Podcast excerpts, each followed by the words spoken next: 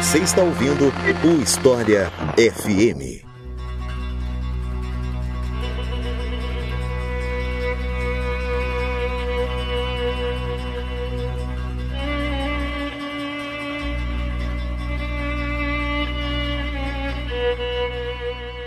Império Bizantino. Com certeza você já ouviu falar dele alguma vez na sua vida, mas eu te pergunto, você sabe que foi o Império Bizantino? Eu sou Iclis Rodrigues e hoje, para te contar o que foi esse império, eu convidei mais uma vez o professor Otávio Luiz, a quem eu passo a palavra para se apresentar para vocês. Então, Otávio, seja bem-vindo mais uma vez, nosso recordista de participações aqui no História FM. Fique à vontade para se apresentar para o pessoal. Olá, Iclis. Olá, ouvintes do História FM. Estou é, muito feliz e muito honrado em participar mais uma vez desse podcast podcast. É sempre um prazer e hoje tô mais feliz ainda porque vou poder falar um pouquinho sobre um tema que me interessa bastante, mas que talvez não seja assim tão popular ou conhecido, que é o Império Bizantino, né? Então, gostaria de me apresentar para quem ainda não me conhece. É, já participei algumas vezes, né? Eu acho que estou perto da minha décima participação. Mas enfim, eu sou professor de História da África na Universidade Federal do Paraná. Sou também professor do programa de pós-graduação por essa mesma instituição. E minha especialidade, assim, meu foco de pesquisa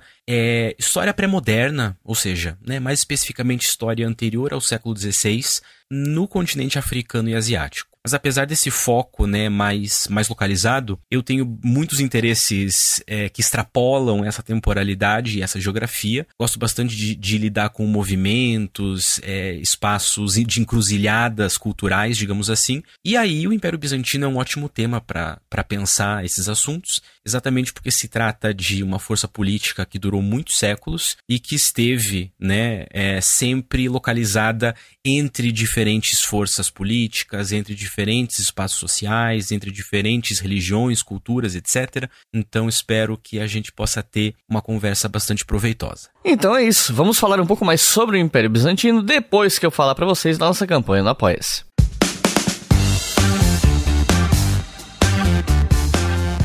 Afinal de contas, é a nossa campanha no Apoia que financia o História FM. Vocês sabem, esse podcast já está no ar há quatro anos, completou quatro anos agora em maio. Mas esse podcast só existe porque tem pessoas que apoiam o nosso trabalho, muitos apoiadores que fazem com que esse projeto continue de pé. Mas eu tenho que estar tá sempre lembrando porque, né, novos apoiadores chegam, apoiadores antigos param de apoiar. Então eu tenho que estar tá toda hora lembrando para que o que a gente recebe se mantenha estável, para a gente continuar mantendo esse trabalho com segurança financeira. E para apoiar esse trabalho é simples, é só acessar apoia.se barra e apoiar com qualquer valor a partir de dois reais por mês via cartão ou boleto. E se você apoiar com cinco reais por mês ou mais, você pode ouvir os episódios do História FM com antecedência. Os nossos novos apoiadores e apoiadoras são Anderson Tavares, Thiago Brandão, Belgna Ribeiro, Jorge Martins, Lucas Andrade, Thiago Vasconcelos, Thomas Milco, Bruno Alves, José Carvalho, Leandro Oliveira, Guilherme Oliveira, Paulo Catuso, Rickson de Souza, Luan Dias, Breno Alves, João Prado, Felipe Guimarães, Leonardo Moretti, Fábio Prado, Bruno Sander, Daniela Silva, André Fonseca, Lucas Cordeiro, Luciano Santiago, Jean Santos, Alessa Salvador, Aquiles Cruz, Luiz Loche, Mariana Gomes, Cristina Lali e Paulo Carvalho. Muito obrigado, pessoal. São vocês que fazem esse podcast existir. E se você que está ouvindo quer apoiar, mas não pode fazer isso mensalmente via apoia quer apoiar uma vez só ou algo do tipo, você pode fazer via Pix pela chave leituraobrigahistoria.gmail.com Repetindo, leituraobrigahistoria.gmail.com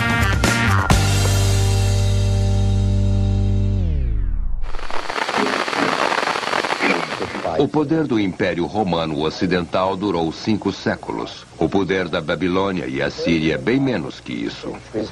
O Império Persa durou três séculos, antes que Alexandre lhe desse um fim. E o Império Britânico durou cerca de dois séculos. Mas o Império Bizantino sobreviveu mais do que todos estes. Só o Egito durou mais tempo.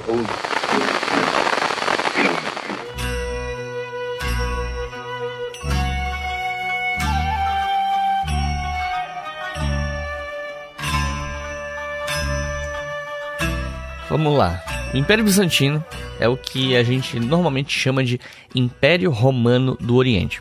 A gente sabe que o Império Romano do Ocidente chegou ao fim na segunda metade ali do século V depois de Cristo ou depois da Era Comum, e a parte oriental ela se manteve de pé até o século XV. Eu queria te perguntar como é que se deu a divisão entre esses dois impérios? Foi de fato uma divisão abrupta, ou, né, uma coisa de surpresa, digamos assim, ou ela foi acontecendo, né, numa transição gradual para o Império Romano do Oriente, que a gente chama de Império Bizantino. E aproveitando que a gente está falando disso, né, de Império Romano ou Império Bizantino, o termo bizantino, Império Bizantino e tal, já era usado na época, né, que esse império estava em andamento, ou ele foi criado depois para se referir ao império que existiu no passado? Bom, é, o Império Bizantino, né, como foi dito, ele na verdade ele pode ser entendido também como o Império Romano na sua porção oriental, o que pressupõe que a gente tem o Império Romano também na sua porção ocidental, que como muita gente sabe, passa por um processo de desagregação política ali no século V, né? É, mas quando a gente está falando dessas divisões do Império Romano, a gente pode entender que é uma divisão que é gradual, mas em alguma medida ela também é abrupta, né? O que, que isso significa? Significa que a gente tem uma certa dificuldade de localizar, digamos assim, o início mais formal do Império Bizantino, né? Quando que ele começa efetivamente, Exatamente porque ele faz parte de uma história complicada do Império Romano. Ele, para todos os efeitos, é o Império Romano. Então, como que a gente pode entender o que é que significa uma divisão gradual, mas também abrupta? Né? Primeira coisa que a gente tem que pensar é que isso significa que a gente tem momentos-chave para entender essa divisão, mas esses momentos-chave eles, eles, eles vão se acumulando, né? Como numa bagagem histórica, é, num tipo de experiência que mais à frente vai ser entendida como Império Bizantino. Então, para a gente entender isso, a gente precisa primeiro voltar ali para o século III, né? Uh, Roma passa por algumas dificuldades políticas, tem uma grande dificuldade de sucessão de imperadores. A gente vai ter dezenas de imperadores num, num espaço muito curto de tempo. E diante dessas dificuldades, ali por volta de 293, a gente vai ter um imperador Diocleciano é, que vai buscar algumas maneiras de resolver esses problemas de sucessão, de resolver essa crise política que a gente costuma tradicionalmente chamar de crise do século III ou anarquia militar. E para isso ele vai instaurar um sistema de quatro imperadores chamado de tetrarquia. Essa tetrarquia então significa dois Augustos, né, dois Augusti, que são dois imperadores sênior que ficam em diferentes partes desse Império Romano, que é um império bastante grande, e dois Césares, que seriam dois imperadores preparados para suceder os dois Augustos mais para frente, eles próprios depois como Augustos, e que vão também controlar diferentes partes desse império. Ou seja, para todos os efeitos, a gente começa a ter um império dividido em quatro partes, uma divisão administrativa propriamente, é, com dois imperadores sêniores e dois imperadores júniores, digamos assim. Né? Então, nessa divisão, os dois Augustos ficavam nas partes mais orientais e os dois Césares, né, que estavam abaixo desses Augustos, ficavam nas partes ocidentais. Então, esses augustos ficavam com divisões administrativas que tinham capitais em Nicomédia, que hoje é Smith, na Turquia, e Sirmium, que hoje é, um, é, uma, é uma região da Sérvia. E os Césares ficavam com Milão, na Itália, e Trier, no que hoje é Alemanha. Uh, esse sistema dura ali por volta de 20 anos, e em 313 a gente vai ter uma redução né, de, de quatro imperadores, a gente vai ter dois imperadores, depois também de muitos conflitos, ou seja, essa tetrarquia não necessariamente resolve os problemas, e aí a gente vai ter o famoso imperador Constantino de um lado e um outro imperador chamado Licínio do outro. Esse sistema de diarquia, digamos assim, também não vai durar muito tempo, e aí em 324 Constantino se torna o único imperador. Então esse é um momento super fundamental, porque a gente volta a ter um Império Romano unificado no seu sentido administrativo. Nenhuma dessas divisões era uma divisão drástica. Eram divisões provinciais, etc., para melhor controle do, do império e para tentar resolver os problemas políticos. Tá? Só que Constantino, depois desses, uh, dessas décadas de conflitos, de divisões, etc., ele sai triunfante como único imperador, ele, né, ele faz esse processo de reunificação, e aí, para comemorar essa vitória política dele e para redesenhar, talvez, assim, os movimentos políticos desse Império Romano, ele funda uma nova cidade que vai ser posteriormente conhecida como Constantinopla, famosamente a capital do Império Bizantino. Então a gente, mesmo com esse imperador Constantino sendo o único imperador, a gente ainda tem algumas divisões administrativas, mas não mais nesse modelo tetrárquico, né, ou diárquico. Uh, e isso vai durar ali mais uns 50, 60 anos, até que em 392 vai surgir um outro imperador chamado Teodósio, que vai fazer um movimento parecido com o do Constantino, vai reunificar tudo de novo, né, vai tentar resolver esses problemas de união e desunião administrativa. Só que quando ele morre, é, alguns anos depois, ele vai oficialmente, aí sim, dividir o império em dois. Tá? Então não era uma, uma divisão mais só administrativa, mas é como se na prática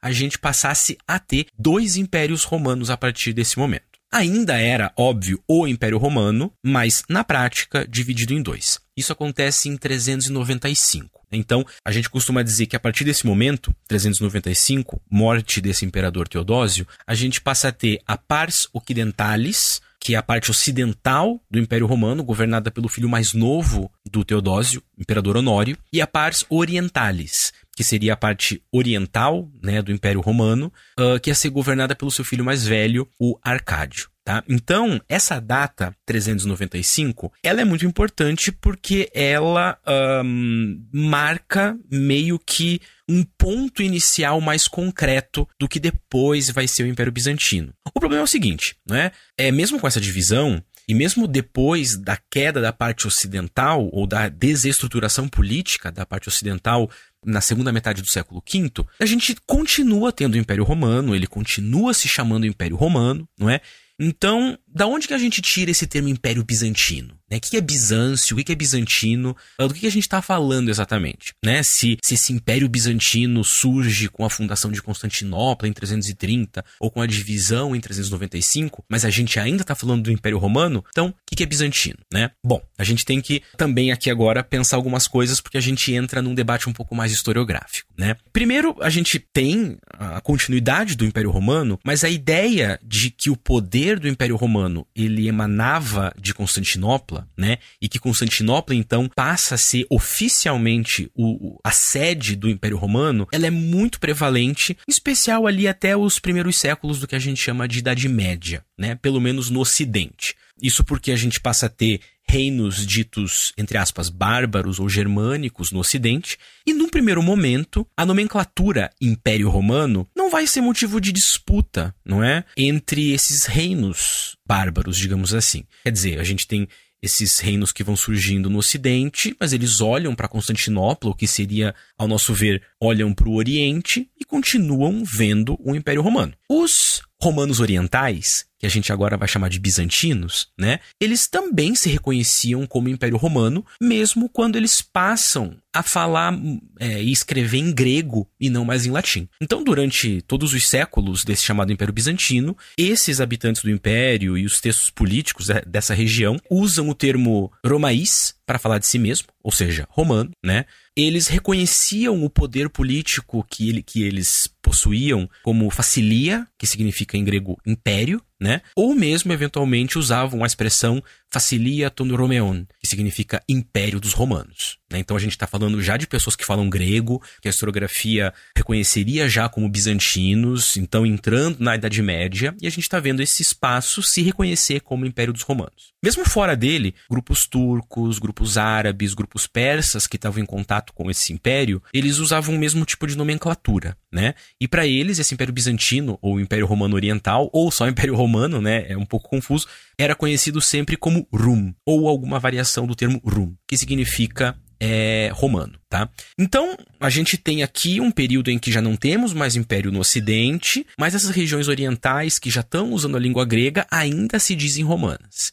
Vão ser depois, lá no século VII, VIII, IX, os ocidentais, então ali mais ou menos no período do Carlos Magno, um, um rei franco muito importante, que vão é, chamar os romanos do Oriente de gregos, eventualmente de bizantinos, e vão tentar sugar para si a identificação romana. Não é? Isso por quê? Porque o Carlos Magno, num dado momento, ali no ano 800, vai ser coroado como imperador dos romanos. Quer dizer, não tem mais Roma no Ocidente, mas por um motivo cultural, ideológico, político, ele se coroa, né? ele é coroado imperador dos romanos. Então, se Carlos Magno passa a ser imperador dos romanos, não dá para ter outro imperador dos romanos em Constantinopla. E aí a gente vai começar a ver cada vez mais o termo Imperium Grecorum, né, ou Império dos Gregos, aplicado para os romanos orientais ou bizantinos nas fontes ocidentais. Ou seja, a gente, perto da virada do primeiro para o segundo milênio, começa a ver que o Ocidente já não reconhece mais isso que a gente chama de Império Bizantino como é, o Império Romano. Eles passam a conclamar de volta para si, né, eles, em especial os francos, né, os carolíngios do Ocidente, o título de romanos ou de imperadores romanos. Mas isso ainda não explica, né, da onde vem o termo bizantino, como que isso começa. Então, para a gente entender esse termo melhor, a gente tem que é, entender que ele vem, em primeiro lugar, do nome de uma cidade que já existia onde Constantinopla foi fundada. Tá? Constantinopla foi fundada sobre uma cidade que já existia. E essa cidade se chamava Byzantion, né? ou Bizâncio. Era uma cidade grega muito antiga, lá do século VIII ou século IX antes da nossa era. E justamente pela posição estratégica que essa cidade de Byzantion ocupava, a gente já vai falar um pouquinho mais disso, ela foi escolhida para ser Constantinopla, né? E aí a imponência de que Constantinopla vai adquirir ao longo dos séculos começa a, fa a, fazer com que esse Império Romano Oriental fosse cada vez mais associado exclusivamente à cidade de Constantinopla. Mais ou menos como a gente identifica Império Romano com Roma, né, com a cidade de Roma por muito tempo, o Império Bizantino passa a ser identificado com Constantinopla. É de uma tal maneira que essa cidade passa a ser conhecida por muitos epítetos curiosos, né, como Faciliston Poleon, que significa rainha das cidades, ou Facilefusa, né, a, a grande rainha, digamos assim. Ou seja, uma cidade muito imponente. Estrangeiros germânicos, por exemplo, né, reconheciam isso também. A gente tem termos como Miklagarder, entre os nórdicos, que é a grande cidade, ou Tsarigrad, a cidade do César, a cidade do Tsar entre os eslavos, etc. Então, como essa cidade era muito central para o Império Romano do Oriente, e sempre foi, alguns desses romanos orientais, ou seja, bizantinos, eles começam a se referir a essa cidade de uma forma mais poética e literária como Bizâncio. Tá? Então, a poesia grega medieval, ou seja, a poesia romana oriental, ou a poesia bizantina, né? Ela começa a chamar Constantinopla de vez em quando de Bizâncio, né? Tomando assim um, um caráter mais arcaico, literário, né? Ou então passa a usar o nome mais antigo da cidade que veio antes de Constantinopla. E esse uso mais literário e mais arcaico, ele vai começar a aparecer no Ocidente por volta do século XII, né? A primeira referência que a gente tem para o termo Bizâncio uh, no Ocidente vem de um romance francês chamado Partenopeu de Blois, que fala sobre a cidade de Bizâncio, etc. Então a gente sabe que o nome bizantino, Bizâncio, não era comum, mas já circulava por aí, né? Um, o termo, então, Império Bizantino, Bizâncio, etc., variações desse nome, ele vai se tornar popular mesmo no século XVI que é quando a gente vai ter alguns humanistas europeus que vão começar a editar fontes gregas e vão começar a empregar alguns termos para essas fontes, né, como res bizantina ou coisas bizantinas, vão aplicar termos como imperium byzantinum, né, império bizantino, para criar algumas diferenciações com Grécia clássica, com o Império Romano, etc. Quem primeiro vai fazer isso é um humanista chamado Hieronymus Wolff, que vai se basear em alguns autores proto-nacionalistas gregos do final do Império Bizantino. O que, que significa? Significa que ali, próximo dos séculos finais do Império Bizantino, então século 13, 14, 15, começam a aparecer alguns autores atenienses, gregos, etc., que vão começar a usar já o termo bizantino, mas é, é a humanística europeia que vai pegar esse nome e vai meio que criar um campo de estudos, vai nomear conjuntos de fontes com esse termo, tá? Então, ele surge no humanismo como uma forma de separação entre Grécia, Império Romano e mundo bizantino, que então seria o Império Grego, que foi romano, mas especificamente num período medieval, né? Uh, isso vai ter, claro, muitas implicações políticas, muitas implicações ideológicas, porque hoje nacionalistas gregos de extrema direita, por exemplo, vão gostar bastante do termo bizantino. É, a historiografia ocidental pode usar o termo bizantino para fazer uma separação entre o que foi o Império Romano no Ocidente e depois esse império que vai parecer muito mais medieval. Ou seja, tem muitas aplicações. Mas o resumo da nossa história é o seguinte: nós temos o Império Romano que passa por divisões é, administrativas. Num dado momento, lá em 395, essas divisões vão ser bem drásticas, vai ter a parte ocidental e a parte oriental. A parte ocidental, materialmente, politicamente, se fragmenta no século V, mas a parte oriental segue é, politicamente relevante, digamos assim, e unificada. Vai seguir por muitos séculos, uh, vai sempre se referir como Roma ou como Império, ou como Império Romano. Estrangeiros como turcos, persas, árabes vão usar essa nomenclatura romanos também, mas no Ocidente, a partir do século VIII IX, a gente começa a ver surgir o termo Império dos Gregos ou gregos para se referir a esse Império Romano que subsiste na Idade Média, né? O Império Romano do Oriente. Um, o bizantino, então, começa a surgir primeiro de maneira poética, mas no século XVI aparece como construção historiográfica dos humanistas. E aí o termo pega. Então a historiografia hoje está acostumada a usar Império Bizantino. Tá? Eu costumo dizer que a escolha por Império Romano ou Império Bizantino ela acaba de denotando algumas escolhas por parte dos historiadores e das pessoas que estão falando sobre essa estrutura política. Contudo, a historiografia está bem acostumada a aplicar o termo Bizâncio, Bizantino, etc. Exatamente por isso, daqui para frente, eu vou me referir a uh, toda a história do Império Romano Oriental como Império Bizantino ou Bizâncio ou Bizantinos, tá? Simplesmente para facilitar a nossa vida. Mas é importante lembrar então que essas escolhas de nomenclatura, elas não são assim um detalhe. Elas têm implicações ideológicas importantes e elas também têm uma história. Então, queria frisar que o termo bizantino, historicamente falando, ele serve para separar esse mundo romano oriental medieval da sua bagagem mais clássica incluindo não só romana, mas grega também. Tá? Mas essa divisão é questionável. Mas como a gente tem uma historiografia já bem sedimentada que usa esse termo, eu daqui para frente vou usar esse termo também.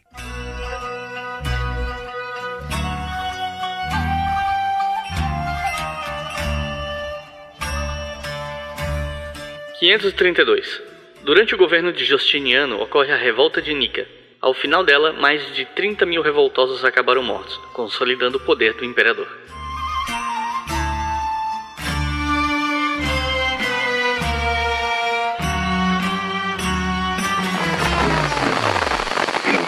Cidade de Constantinopla ela foi fundada pelo imperador Constantino no ano 330, ainda no Império Romano do Ocidente, só que ela foi integrada ao Império Bizantino. E durante toda a trajetória desse império, Constantinopla foi uma das cidades mais importantes do mundo, né, do mundo inteiro, pelo menos do, daquele mundo do Mediterrâneo, é, Europa, Ásia e África e tal. E isso por conta da posição estratégica dele, né? E analisando a posição de Constantinopla, você pode contar pra gente como é que era a relação desse império com outros povos da região? A gente pode falar numa história conectada, por exemplo, para falar dessas relações? Bom, é, Constantinopla, né, que hoje é Istambul, ela realmente está numa posição geográfica importante, né? Ela é uma cidade historicamente importante, mas geograficamente muito importante também, tá? Primeiro porque ela está no Bósforo, que é esse estreito que liga o Mar Negro ao Mar de Marmara, né? Então ela é cercada de água por muitos lados, né? Numa posição uh, muito defensível, digamos assim, se a gente levar em consideração uh, esses mares que a cercam. A região do Bósforo, né, ela fica também entre a Europa e a Ásia. E daí, por conta dessa importância política e geográfica do Bósforo, ele é um ponto que vai afunilar movimentos comerciais e rotas comerciais, por exemplo, que vêm da Ásia e que vêm da Europa. Ou seja,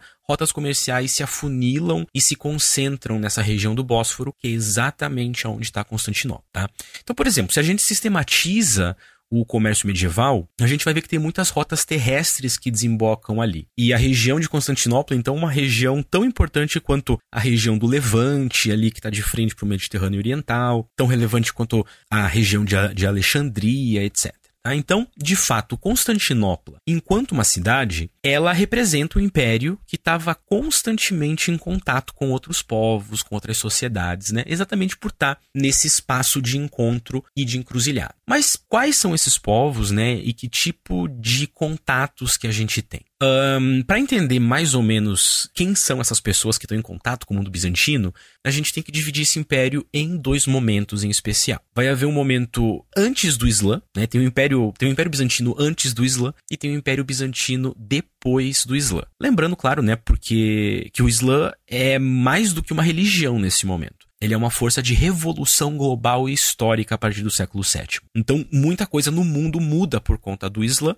e o Império Bizantino não é exceção, né? A gente vai ver uma reconfiguração dos vizinhos bizantinos por conta do Islã. Então, assim, para além uh, das rotas comerciais que a gente sabe que passam ali pela região, a partir de Constantinopla, os bizantinos eles estavam constantemente tentando exercer controle sobre os Balcãs e o Cáucaso, tá? Duas regiões que sempre foram importantes para o Império Bizantino. Então, se a gente pega um mapa, vai, ver que tanto, Balca, é, é, tanto os Balcãs como o Cáucaso estavam sempre na mira ali desse núcleo uh, ao redor de Constantinopla. Né? E particularmente o Cáucaso, ele também era disputado por um vizinho, né? o Império Persa que foi mencionado muito rapidamente, né? Esse Império Persa pré-islâmico mais antigo, a gente conversou um pouquinho em outro episódio que eu participei sobre Revolução Iraniana. Mas enfim, então dá para ver que o primeiro grande contato bizantino, tanto político quanto militar, era diretamente com o Império Persa. A gente tem algumas fontes do, é, do século VII, VIII. Tem um autor chamado Teofilato Simocata que costuma dizer que Roma e Pérsia, ou seja, Império Bizantino e Império Sassânida, eram os dois olhos do mundo. Eles eram como Sol e Lua, as duas luminárias que iluminavam as civilizações da Terra, etc. Ou seja,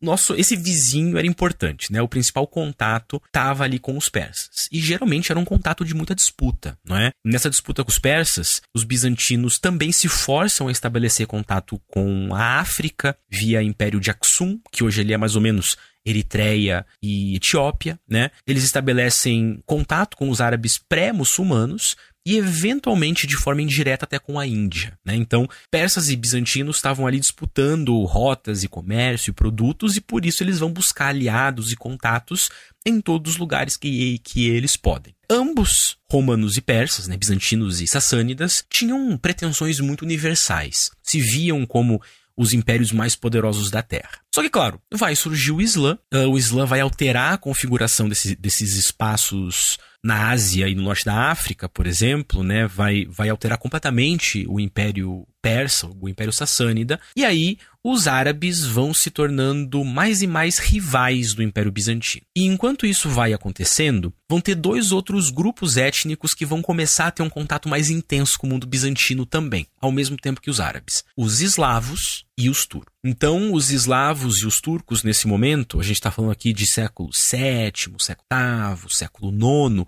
eles ainda são meio que vistos como grupos bárbaros, nômades, eles atacam, mas eles não são impérios. Né? Eles não são reinos bem organizados, então um, significa que o contato com os bizantinos é muito militar, é muito confrontativo. Né? Com o tempo, tanto os eslavos quanto os turcos vão formando é, estados, digamos assim, e o contato com o Império Bizantino vai aumentando cada vez mais, tanto do ponto de vista cultural e econômico, mas também militar. Né? Por exemplo, a gente tem um imperador bizantino muito importante, chamado Basílio II, que reinou entre 976 e 1025, que é conhecido como Bulgaróctonos, ou Matador de Búlgaros, né? Porque ele faz uma campanha contra os búlgaros, que eram esses uma mistura de grupos eslavos e turcos ali na região dos Balcãs. Uh, e isso representa o tipo de contato, né, que o Império Bizantino vai ter com os seus inimigos.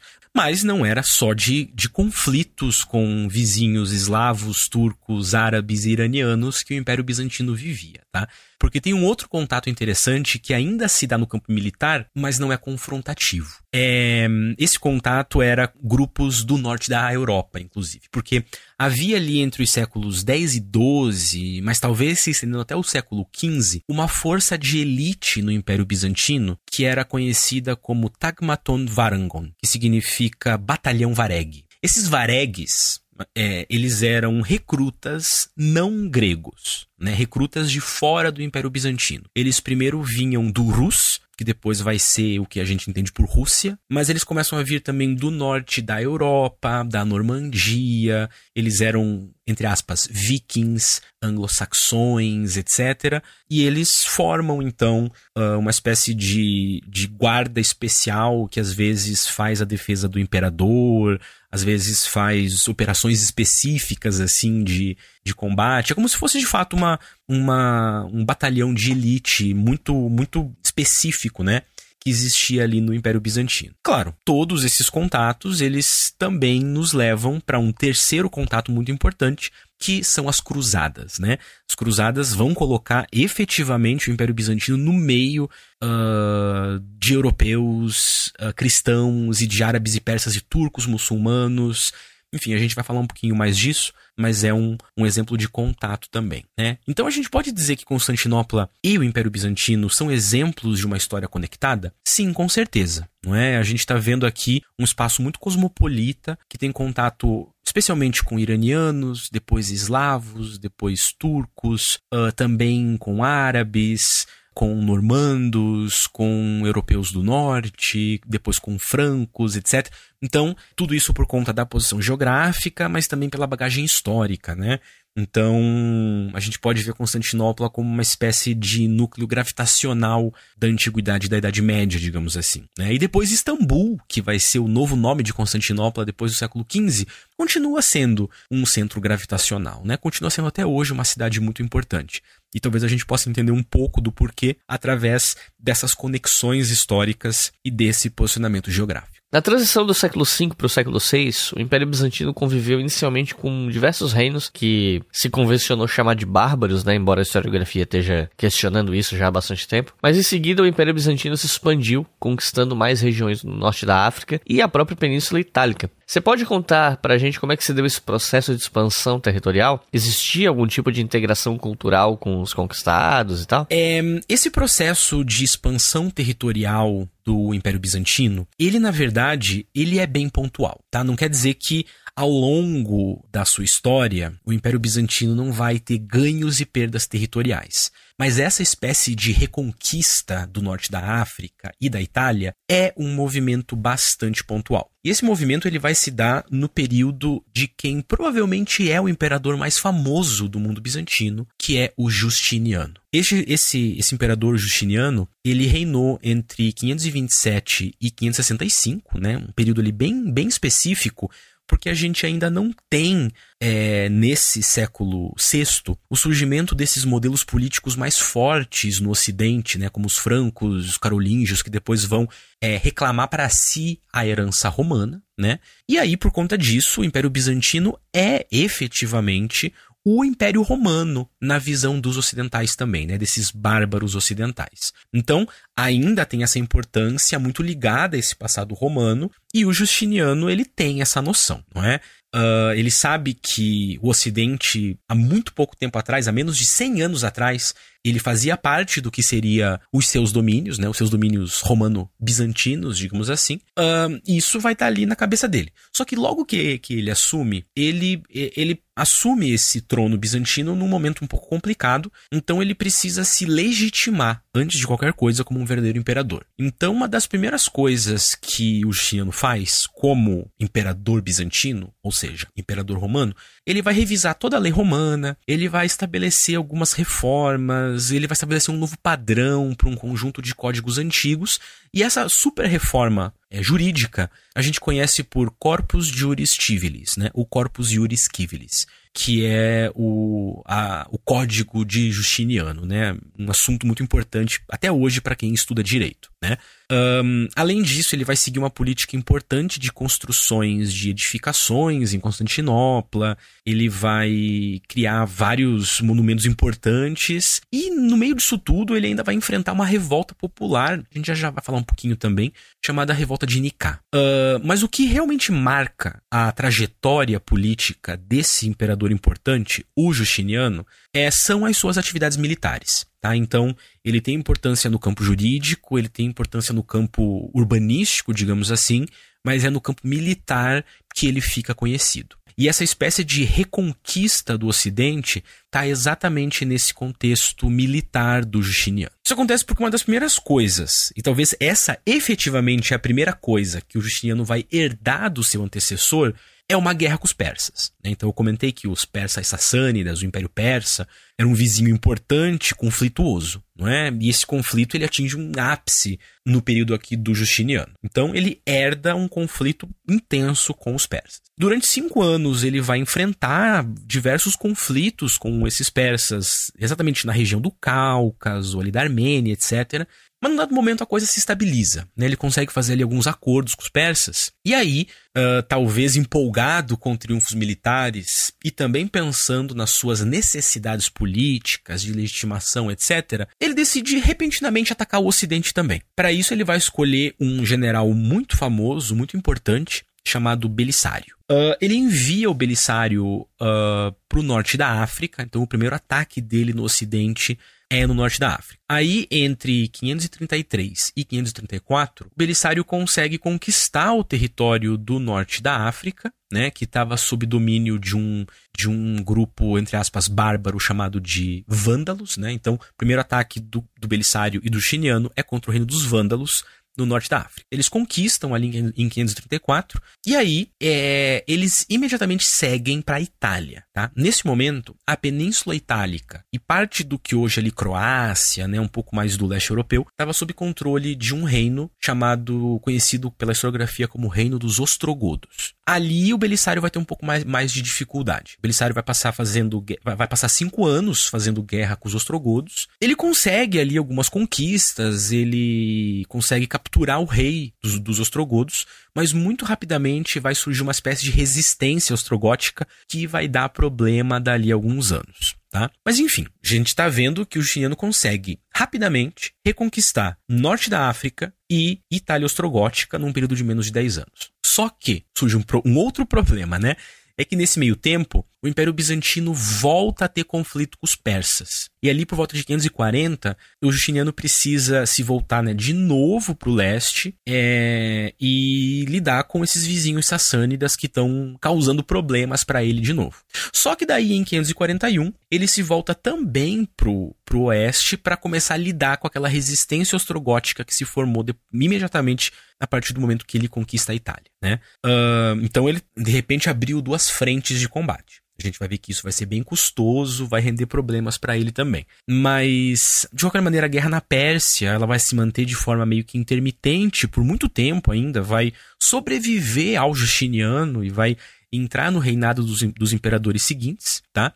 E a guerra na Itália, ela vai seguir até 554, que é quando finalmente o Belisário e outros generais importantes, né, como o Mundo, um cara chamado Mundo, é, conseguem dominar a região. E aí, nesse mesmo momento, eles também estabelecem alguns domínios na Espanha. Então a gente vai ver que em 554, Justiniano está fazendo guerra com os persas, mas ele conseguiu dominar importantes regiões do que havia sido o Império Romano Ocidental: norte da África, Península Itálica e partes da Península Ibérica. A historiografia dá bastante peso para esse movimento, né? apesar de que recentemente isso vem sendo revisto. Mas durante muito tempo a historiografia deu muito peso para esse movimento, né? como se fosse um ressurgimento imperial. E exatamente por isso o nome desse movimento de expansão é Renovatio Imperi, ou renovação do império. Que, que significa? Né? Quais são os efeitos reais dessa renovação imperial que o Justiniano faz? Na prática, pouca coisa. Não significa muita coisa porque, primeiro, que essas regiões eram romanas, né, até muito pouco tempo atrás,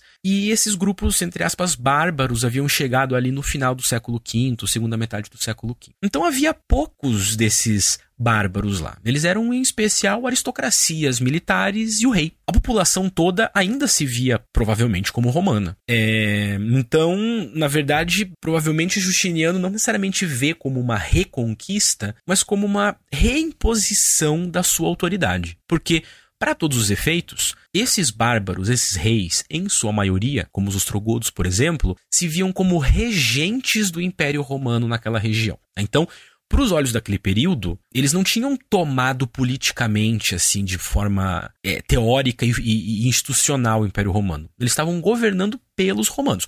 Na prática, eles governavam por si, não é? Mas eles estavam governando pelos romanos. Então, o que a gente tem é um movimento muito mais simples, talvez, do que a gente costuma imaginar. Né? Não é assim uma super reconquista. É um restabelecimento de um, de um, de um poder. É, e isso vai durar muito pouco tempo, né? Justiniano morre e logo o norte da África já cai em mãos de outras pessoas, muçulmanos, por exemplo. A Itália também logo cai na mão dos lombardos, um outro grupo bárbaro do Ocidente.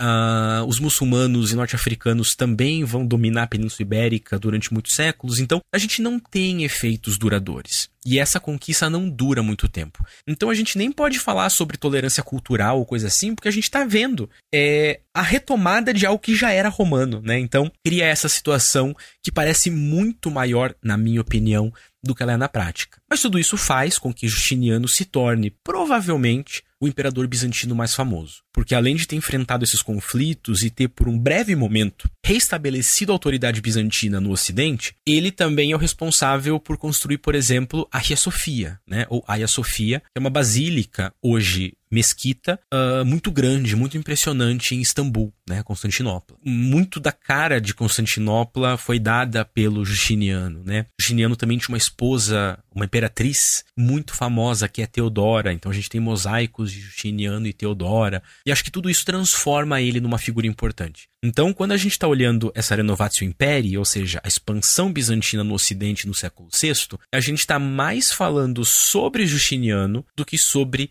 uma expansão bizantina. The eye of all the world, the ancients called it. The heart of a lost empire that had lasted for a thousand years and more. Saint Sophia, the church of the divine wisdom. This was their crowning glory, the glory of Byzantium. Agni Parthene Despina Ahrante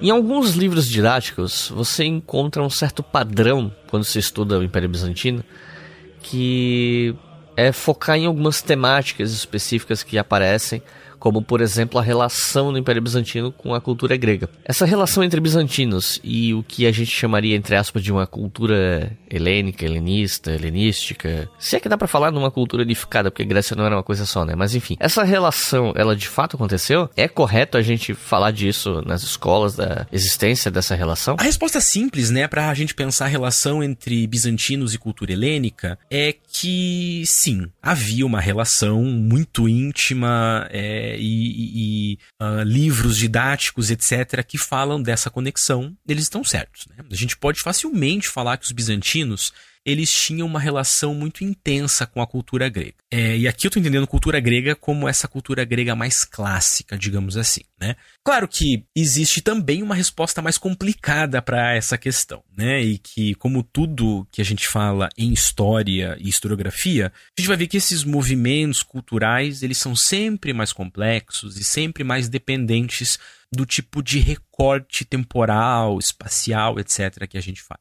Então a primeira coisa que a gente tem que lembrar é que o Império Romano Oriental, né, o Império Bizantino, ele se espalhava pelo que hoje é a Grécia, já durante o período mais né, tradicional do Império Romano. Ou seja, o Império Romano comum que a, que a gente conhece, ele sempre dominou a Grécia. É, então a Grécia fazia parte do, do Império Romano. Então a gente sempre teve autores escrevendo em grego, a gente sempre teve autores romanos lendo os gregos antigos, né? Então a existência de uma cultura helênica não era novidade nem no período mais tradicional do Império Romano. E aí, levando isso em consideração, essa parte que eu disse que é um pouco mais complicada, ela começa quando a gente começa a chocar um pouco mais a cultura grega clássica com o cristianismo, né? Ou seja, com o crescimento do cristianismo. Nos tempos do Justiniano, por exemplo, que a gente estava comentando agora, a escola de Atenas, né, que era uma escola famosa dos filósofos, ela foi fechada por conta de motivações religiosas. Tá? Uh, mas de qualquer forma, uh, a gente vai ter um marco helênico, digamos assim, muito importante no mundo bizantino, tá? Porque então, sempre teve cultura grega no Império Romano, sempre teve cultura grega no Império Bizantino, mesmo que em certos momentos isso gere alguns conflitos com as doutrinas cristãs. Mas há um marco importante para a gente pensar qual a importância e quanto da cultura grega está no mundo bizantino, que é o governo de um imperador, outro imperador famoso e importante, chamado de Heráclio. O Heráclio ele governou entre 610 e 641. E uma das primeiras coisas que o Heráclio vai fazer quando ele assume o trono é transformar a língua grega em língua oficial. Ah, então, para todos os efeitos, no século VII, comecinho do século VII, Heráclio ele substitui o latim de forma muito intensa no governo, né?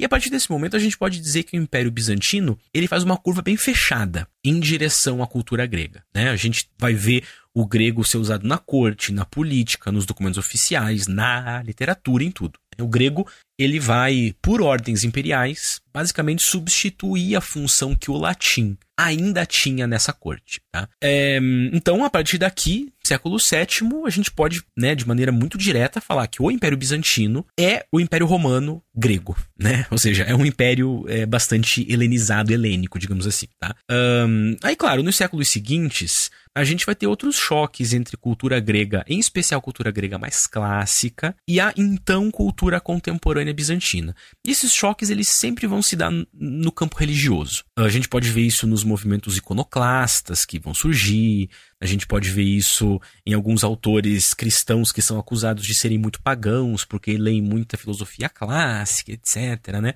Mas daí, de qualquer maneira, a gente vai ter um outro período, né, que vai mais ou menos ali de 867 a 1056, que a historiografia costuma chamar de renascimento macedônico. Tá? Macedônico por quê? Porque a gente tem nomes dados às dinastias reinantes do Império Bizantino. Então, Macedônica, a dinastia dos, dos macedônicos, é um dos nomes dinásticos dado a esses grupos reinantes. Tá? E nesse período de renascimento macedônico, ali entre o século IX e o século XI, a gente vai ter um crescimento econômico bizantino que vai se refletir também em criações artísticas, em criações arquitetônicas, no patrocínio de literatura, etc.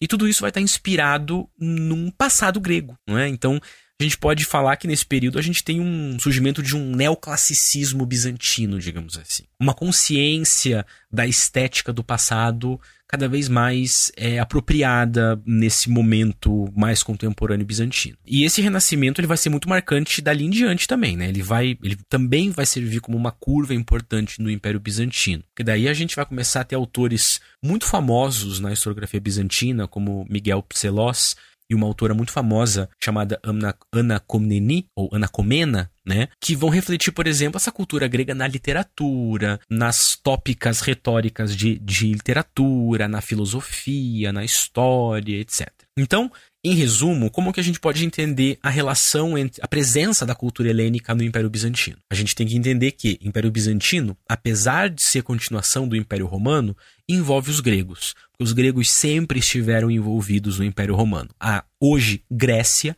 era uma região e sempre foi uma região do Império Romano. Então a gente tem educação grega, né, currículos escolares com autores gregos, a gente tem o uso da língua grega, a gente tem, claro, alguns eventuais é, problemas com, com, com religião, mas a presença dessa cultura ela também é complexa porque ela varia de acordo com o tempo. Mas é sim seguro falar que tinha uma presença da cultura helênica no Império Bizantino. E eu diria mais: não é uma presença. O Império Bizantino é um império de cultura helênica. A gente, a, uma, a melhor definição, talvez, é o império de cultura greco-romana cristã. Ou seja, a gente está juntando as três correntes que influenciam o que é o Império Bizantino culturalmente: o cristianismo, o, a Grécia, a cultura grega e a cultura romana. Mas a gente pode dar uma ênfase aqui na cultura grega e cristã em especial ali depois do século VII, depois do século VIII, né? Em especial quando os ocidentais começam a conclamar para si a herança mais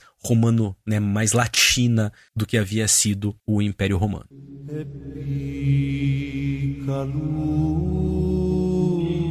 787 ocorre o segundo concílio de Nicéia, o último reconhecido tanto pela Igreja Católica Apostólica Romana quanto pela Igreja Católica Ortodoxa.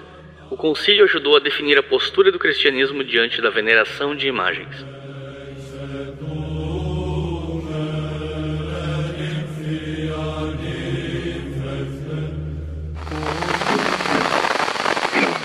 Quando a gente fala em grandes impérios, geralmente a gente tem que fazer um esforço consciente para conhecer um pouco da realidade, do cotidiano dos povos subalternos, é aquela coisa que a gente chama na história de história vista de baixo, né? E nesse sentido, um dos eventos mais marcantes do Império Bizantino é a chamada Revolta de Nica, que aconteceu em 532. Você pode explicar para a gente o que foi essa revolta e o que, é que a gente pode aprender da relação entre o governo do Império Bizantino e as populações mais pobres? A revolta de Nicá, que a gente inclusive comentou agora há pouco, falando né, da, do governo desse imperador famoso, o Justiniano, ela é um caso muito interessante dentro da história bizantina, tá? Porque essa revolta de Nicá, ela vai juntar uma série de elementos né, sociopolíticos que vão ser muito marcantes dos séculos iniciais do Império Bizantino, mas talvez sejam marcantes também de, de quase toda a história bizantina. Né? Uh, o que, que isso significa? Bom, vamos voltar um pouquinho e entender o contexto, o que é e qual o contexto da revolta de Nicá. E o contexto para a gente entender a revolta de Nicá é o do clássico termo pão e circo. Né? Eu não vou entrar aqui no,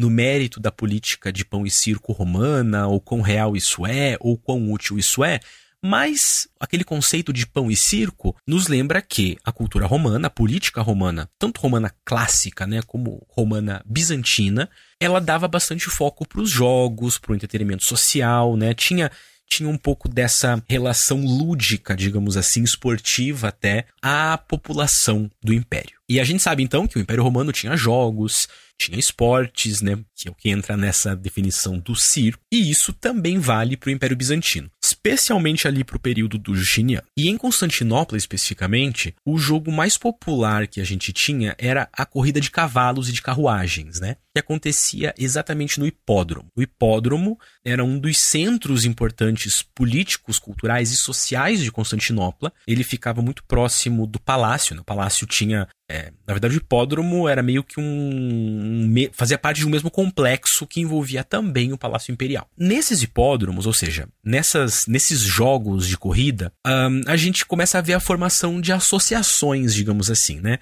Quase que torcidas organizadas que misturavam também facções políticas, que misturavam também até às vezes facções criminosas, ou seja, grandes grupos que eram designados pelo seu papel nas torcidas dos jogos, mas que eles também tinham funções sociais e políticas, né? E eles frequentavam todas as corridas, assim. Então a gente tem quatro grupos famosos, né? Que eram os azuis, conhecidos como Veneti, os verdes, conhecidos como Pracini, os vermelhos, conhecidos como Russati, e os brancos, conhecidos como Albat. Ou seja, quatro grupos de torcedores, né? Quatro, quatro torcidas organizadas barra associações sindicais, digamos assim, tá?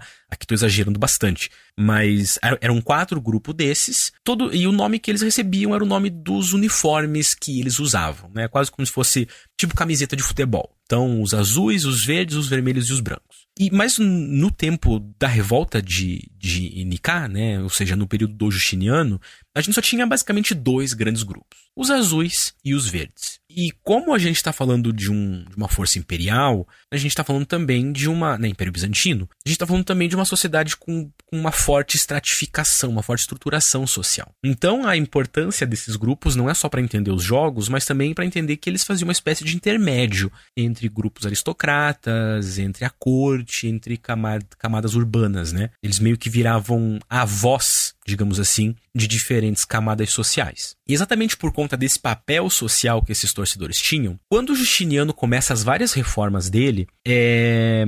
algumas medidas vão se tornar impopulares, né? Porque para fazer tudo que ele está fazendo, ele começa a cobrar mais impostos. E isso torna essas medidas impopulares, começa a exacerbar os ânimos de muita gente. É, isso vai dando mais peso para esses movimentos sociais dos jogos, né? Os azuis e os verdes vão se tornando mais e mais inquietos. E aí tudo isso meio que explode ali entre 531 e 532, né? Por conta de um, de um fato específico. São dois torcedores, é, um azul e um verde, que são acusados ali de, de alguns crimes, mas eles pedem por clemência, a população pede por clemência, e o Justiniano nega o perdão desses caras. Então, a gente tem ali toda uma situação em, em ebulição, concentrada na voz que os verdes e os azuis, né, os torcedores, tinham. E aí, essa situação com esses dois torcedores, ela meio que funciona como gota d'água, né? E isso vai escalar para uma super revolta que vai começar ali em 13 de janeiro de 532. Tá? Então ali começa um,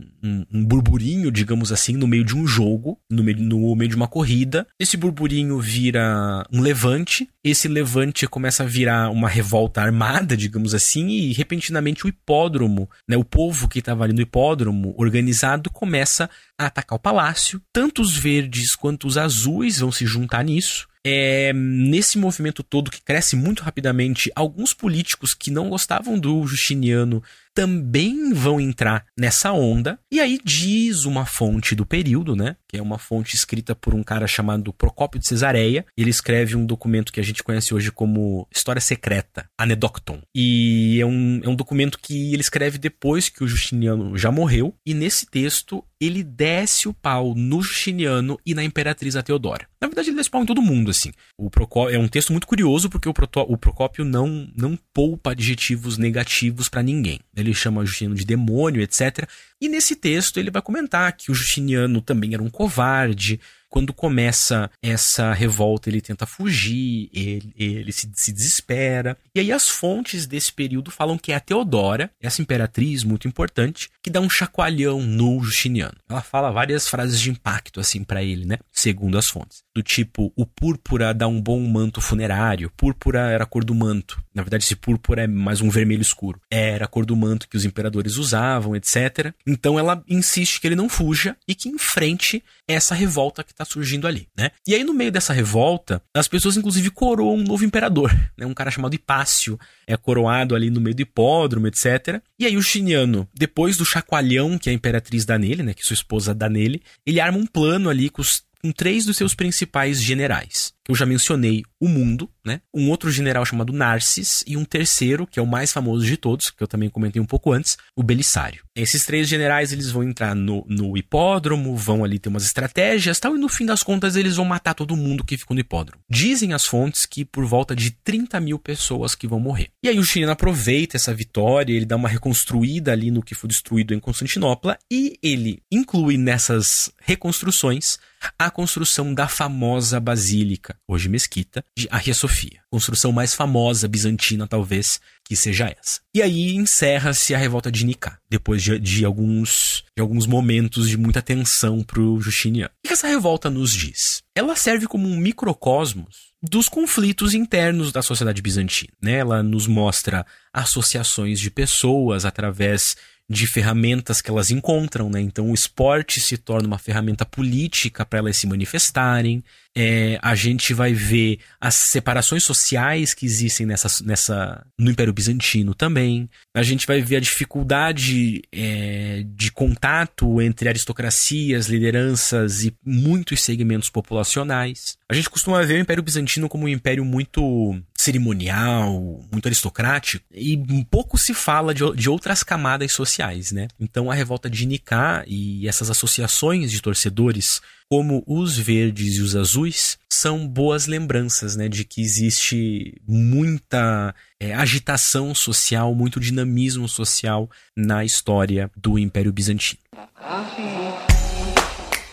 Se você quiser colaborar com o História FM, você pode fazer isso via Pix usando a chave leituraobrigahistoria@gmail.com. E assim você colabora para manter esse projeto educacional gratuito no ar. A consolidação do Império Bizantino aconteceu pouco tempo depois do cristianismo ter se organizado enquanto uma religião oficial, né, no antigo Império Romano do Ocidente. E logo em seguida a gente tem a formação do islamismo na Península Arábica, né, que coloca a hegemonia cristã da região em xeque de certa forma. O que, que a gente pode falar sobre o papel do cristianismo no Império Bizantino? Sim, a gente pode falar que o cristianismo se fez muito presente no Império Bizantino, né? Na verdade, eu diria que o cristianismo, ele é absolutamente indissociável do Império Bizantino. Porque a gente tem que lembrar que, né, já comentei isso várias vezes, mas lembrar que o Império Bizantino, ele não é um estado político que vai surgir assim de forma repentina no meio da Idade Média. O Império Bizantino é, para todos os efeitos, o Império Romano. Isso significa que tudo aquilo que está presente no Império Romano, em especial nas regiões mais orientais do Império Romano, vai fazer parte total da bagagem histórica do Império Bizantino. Porque, de novo, o Império Bizantino é a continuação histórica, política, social e cultural de um aspecto do Império Romano, né? do Império Romano maior, mais clássico, que a gente conhece. Então, quando a gente fala que tudo que fez fez parte do Império Romano, especialmente nas partes mais orientais, faz parte também da bagagem histórica do Império Bizantino, eu estou me referindo, né, de novo, àquela questão da cultura helênica, ou seja, a cultura grega já fazia parte do Império Romano, então faz parte do Império Bizantino. E significa também que o cristianismo, que fazia parte do Império Romano, também fez parte nascente do Império Bizantino. E, em especial, o cristianismo mais oriental, digamos assim, que era um cristianismo muito forte nos primeiros séculos do Império Romano. Então, esse forte cristianismo oriental, está na gênese do Império Bizantino. Inclusive, a gente pode falar que o primeiro concílio ecumênico da, da, da Igreja Dita Católica, né, o concílio de Nicéia, que acontece em 325, ele é convocado pelo Constantino, que é justamente o fundador de Constantinopla, e na visão de alguns, de alguns historiadores, a gente pode falar que o Constantino é então o fundador do Império Bizantino também, né? Já que Constantinopla passa a ser a nova capital uh, em 330, dá para dizer que o Império Bizantino de alguma maneira, formalmente, também nasce ali, né? Ou em 330, ou em 395, ou enfim, em datas e datas. Mas o que interessa é, tudo nos remete a Constantino, que é um dos imperadores que mais representam o cristianismo romano, e consequentemente o cristianismo romano está na gênese do Império Bizantino. A gente pode pensar também que o segundo concílio ecumênico ele acontece propriamente em Constantinopla. E os próximos cinco concílios ecumênicos, né, que vão até o século VIII, todos eles acontecem nas porções orientais do Império Romano. Ou seja, todos os sete primeiros concílios, mas mais propriamente os seis primeiros, né, que acontecem depois da fundação de Constantinopla, eles acontecem no Império Bizantino. Então, se a gente está falando, por exemplo, né, de implementação dessa religião no Império Bizantino, ela está ali antes do Império Bizantino nascer. O Império Bizantino, ele, entre aspas, nasce cristão, né? Porque ele é o Império Romano. E o que estava no Império Romano também está no Império Bizantino. Então, quando a gente for, for, olhar a história do Império Bizantino, depois ali no século IX, no século X, no século XI, até o século XV, que é quando a gente vai ter o fim político e institucional desse império, a gente está falando de cristianismo, né? A gente está falando de um império cristão. Elementos importantes dessa história vão estar tá sempre ligados ao cristianismo. Por exemplo, as, os movimentos iconoclastas estão relacionados com o cristianismo, o grande cisma está relacionado com o cristianismo, é, problemas com heresias, é, com monges, com, com patriarcas, etc sempre a gente tem o cristianismo muito ligado, fazendo uma parte muito integral, assim, indissociável da história do Império Bizantino. Ainda no campo religioso, o Império Bizantino geralmente é lembrado como uma sede, digamos assim, de disputas religiosas importantes, e uma delas, uma das mais importantes, né, é o tal Cisma do Oriente que seria a primeira divisão do cristianismo. Você pode explicar para a gente como é que foi esse cisma, como é que foi essa divisão da igreja, ou que relação ela tinha com o movimento que defendia a iconoclastia, enfim. O cisma, né, o grande cisma do Oriente ou do Ocidente, enfim, né, ele, ele tem muitos motivos, na verdade, tá? Então a gente pode dizer que as condições em que se deu esse cisma são bastante complexas, são muitas, e elas são tanto de ordem política quanto de ordem teológica. A gente nunca tem né, só religião envolvida em assuntos religiosos. Essa ideia de uma separação muito drástica entre política e religião, obviamente, em períodos anteriores da história, não necessariamente funcionam dessa maneira. E aqui o caso do cisma não é diferente. E a gente tem que entender também que, apesar de uma data específica para o cisma, né, ter um período específico, é, a gente, ele, ele não foi uma, uma ação abrupta. Né? Esse cisma ele vinha se cozinhando ali no Império Bizantino e no Ocidente também já fazia muito tempo. Né? Um, e esse cozimento, digamos assim, de, de problemas, né, essa ebulição que vai aumentando, ela acontecia em especial porque a gente tinha, desde muito cedo, basicamente dois centros importantes de poder religioso, né? O Império Romano se divide, a gente tem o Oriente e o Ocidente nessa visão romana, e a gente vai ter é, centros religiosos de poder religioso, na verdade, no Ocidente e no Oriente. Então, a gente tem o patriarca em Constantinopla e o bispo de Roma, né, o Papa, na Itália. É claro que a presença dessas duas figuras, ela vai gerar diferentes interpretações teológicas, diferentes interpretações eclesiológicas e assim por diante, né? Por exemplo, o cristianismo ocidental, centrado ali no, no, no bispo de Roma e outros bispos da França, etc., ele tinha um caráter um pouco mais universal e mais centralizante do que o cristianismo oriental. Enquanto que o, que o cristianismo oriental tinha um foco um pouco mais é, descentralizado e representado pelo imperador. Porque a gente tem que lembrar que durante muito tempo o Ocidente não tinha um imperador, né? E nem quando passa a ter, como os carolíngios, ele também não representa uma totalidade do Ocidente, como era no caso do imperador bizantino, que era o imperador de todo o restante do Império Romano. Então a gente pode chamar, por exemplo, essa diferença entre formas de cristianismo, né, de eclesiologia universal e de eclesiologia eucarística, digamos assim. É, o iconoclasmo, ele, ele, ele foi sim um dos motivos de contenda entre Oriente e Ocidente, mas não, eu não diria que tão grande a ponto de adiantar o cisma. Né? Ele foi um problema mais, problema um pouco mais localizado, digamos assim. Eu acho que o ponto principal mesmo, além dessas disputas de autoridade, é, foram várias questões de interpretação teológica que foram se acumulando, né? Então, interpretações que diziam respeito à trindade, ao pecado original e alguns outros vários pontos, assim, que parecem até estranhos pra gente, porque são coisinhas que parecem pequenas, eles foram se escalando até chegarem em, em relações irreconciliáveis, né? Então, por exemplo, o, ponto de culminação de, de todas essas diferenças vem na data que a gente localiza o grande cisma, né? Em 1053 que é exatamente quando um arcebispo em 1054, desculpa, que é quando um arcebispo bizantino ele resolve escrever para todos os bispos do, do Ocidente, né, reclamando que eles usavam pão sem fermento para a Eucaristia, que eles tinham que usar pão com fermento, etc. Aí muitos bispos ocidentais eles escrevem de volta para esse bispo bizantino, aí vai um vai e vem de cartas e de acusações, até que em 1054 rola ali uma excomunhão mútua, né? Então os os bispos do Ocidente fazem excomunhão dos bispos do Oriente, do patriarca, e os bispos do, do Oriente, o patriarca, fazem excomunhão dos bispos do Ocidente, do Papa, etc.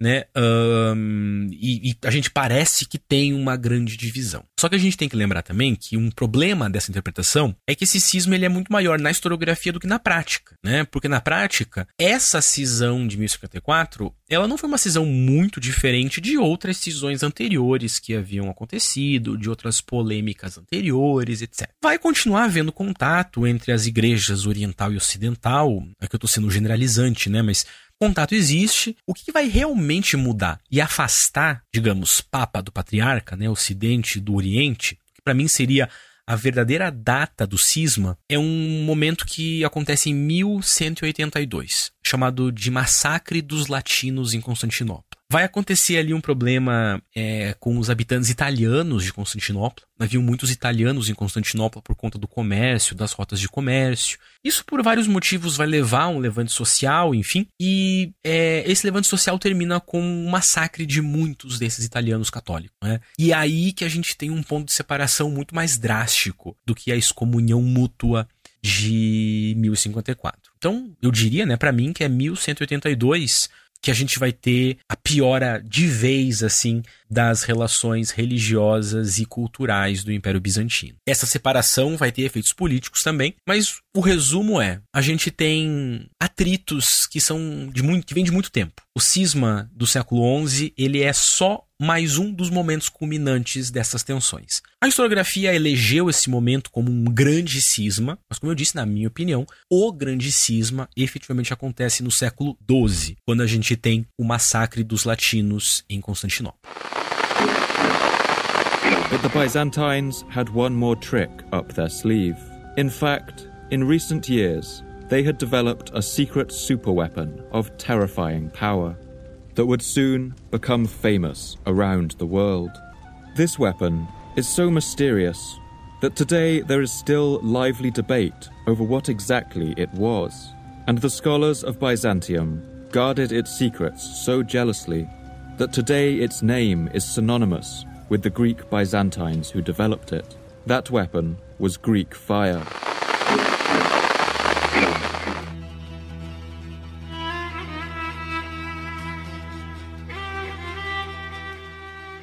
Bom, como ele foi um império que existiu tanto na Antiguidade quanto na Idade Média, é de se esperar que a estrutura social no Império Bizantino fosse rígida, que não tivesse muita mobilidade. Só que fora desses esquemas tradicionais que a gente via muito até em livro didático, né, de pirâmide social, de quem são as classes, etc. Para além disso, quais eram os principais grupos sociais que formavam o Império Bizantino? Existem pesquisas mais recentes que apontam para o papel das mulheres nessa sociedade, ou talvez de escravizados? O que, é que a gente sabe sobre isso? É muito interessante, né, a gente pensar sobre os grupos sociais que formavam o Império Bizantino e qual que, que era o papel de pessoas consideradas periféricas nesse império, porque a nossa documentação bizantina, ela em geral é bastante oficialesca, digamos assim, não é? Então, pensar esses outros grupos, etc., envolve também fazer uma crítica de fonte, uma crítica historiográfica, trabalho que historiadores e historiadoras gostam muito de fazer ou deveriam gostar muito de fazer. Então, para a gente começar a pensar isso,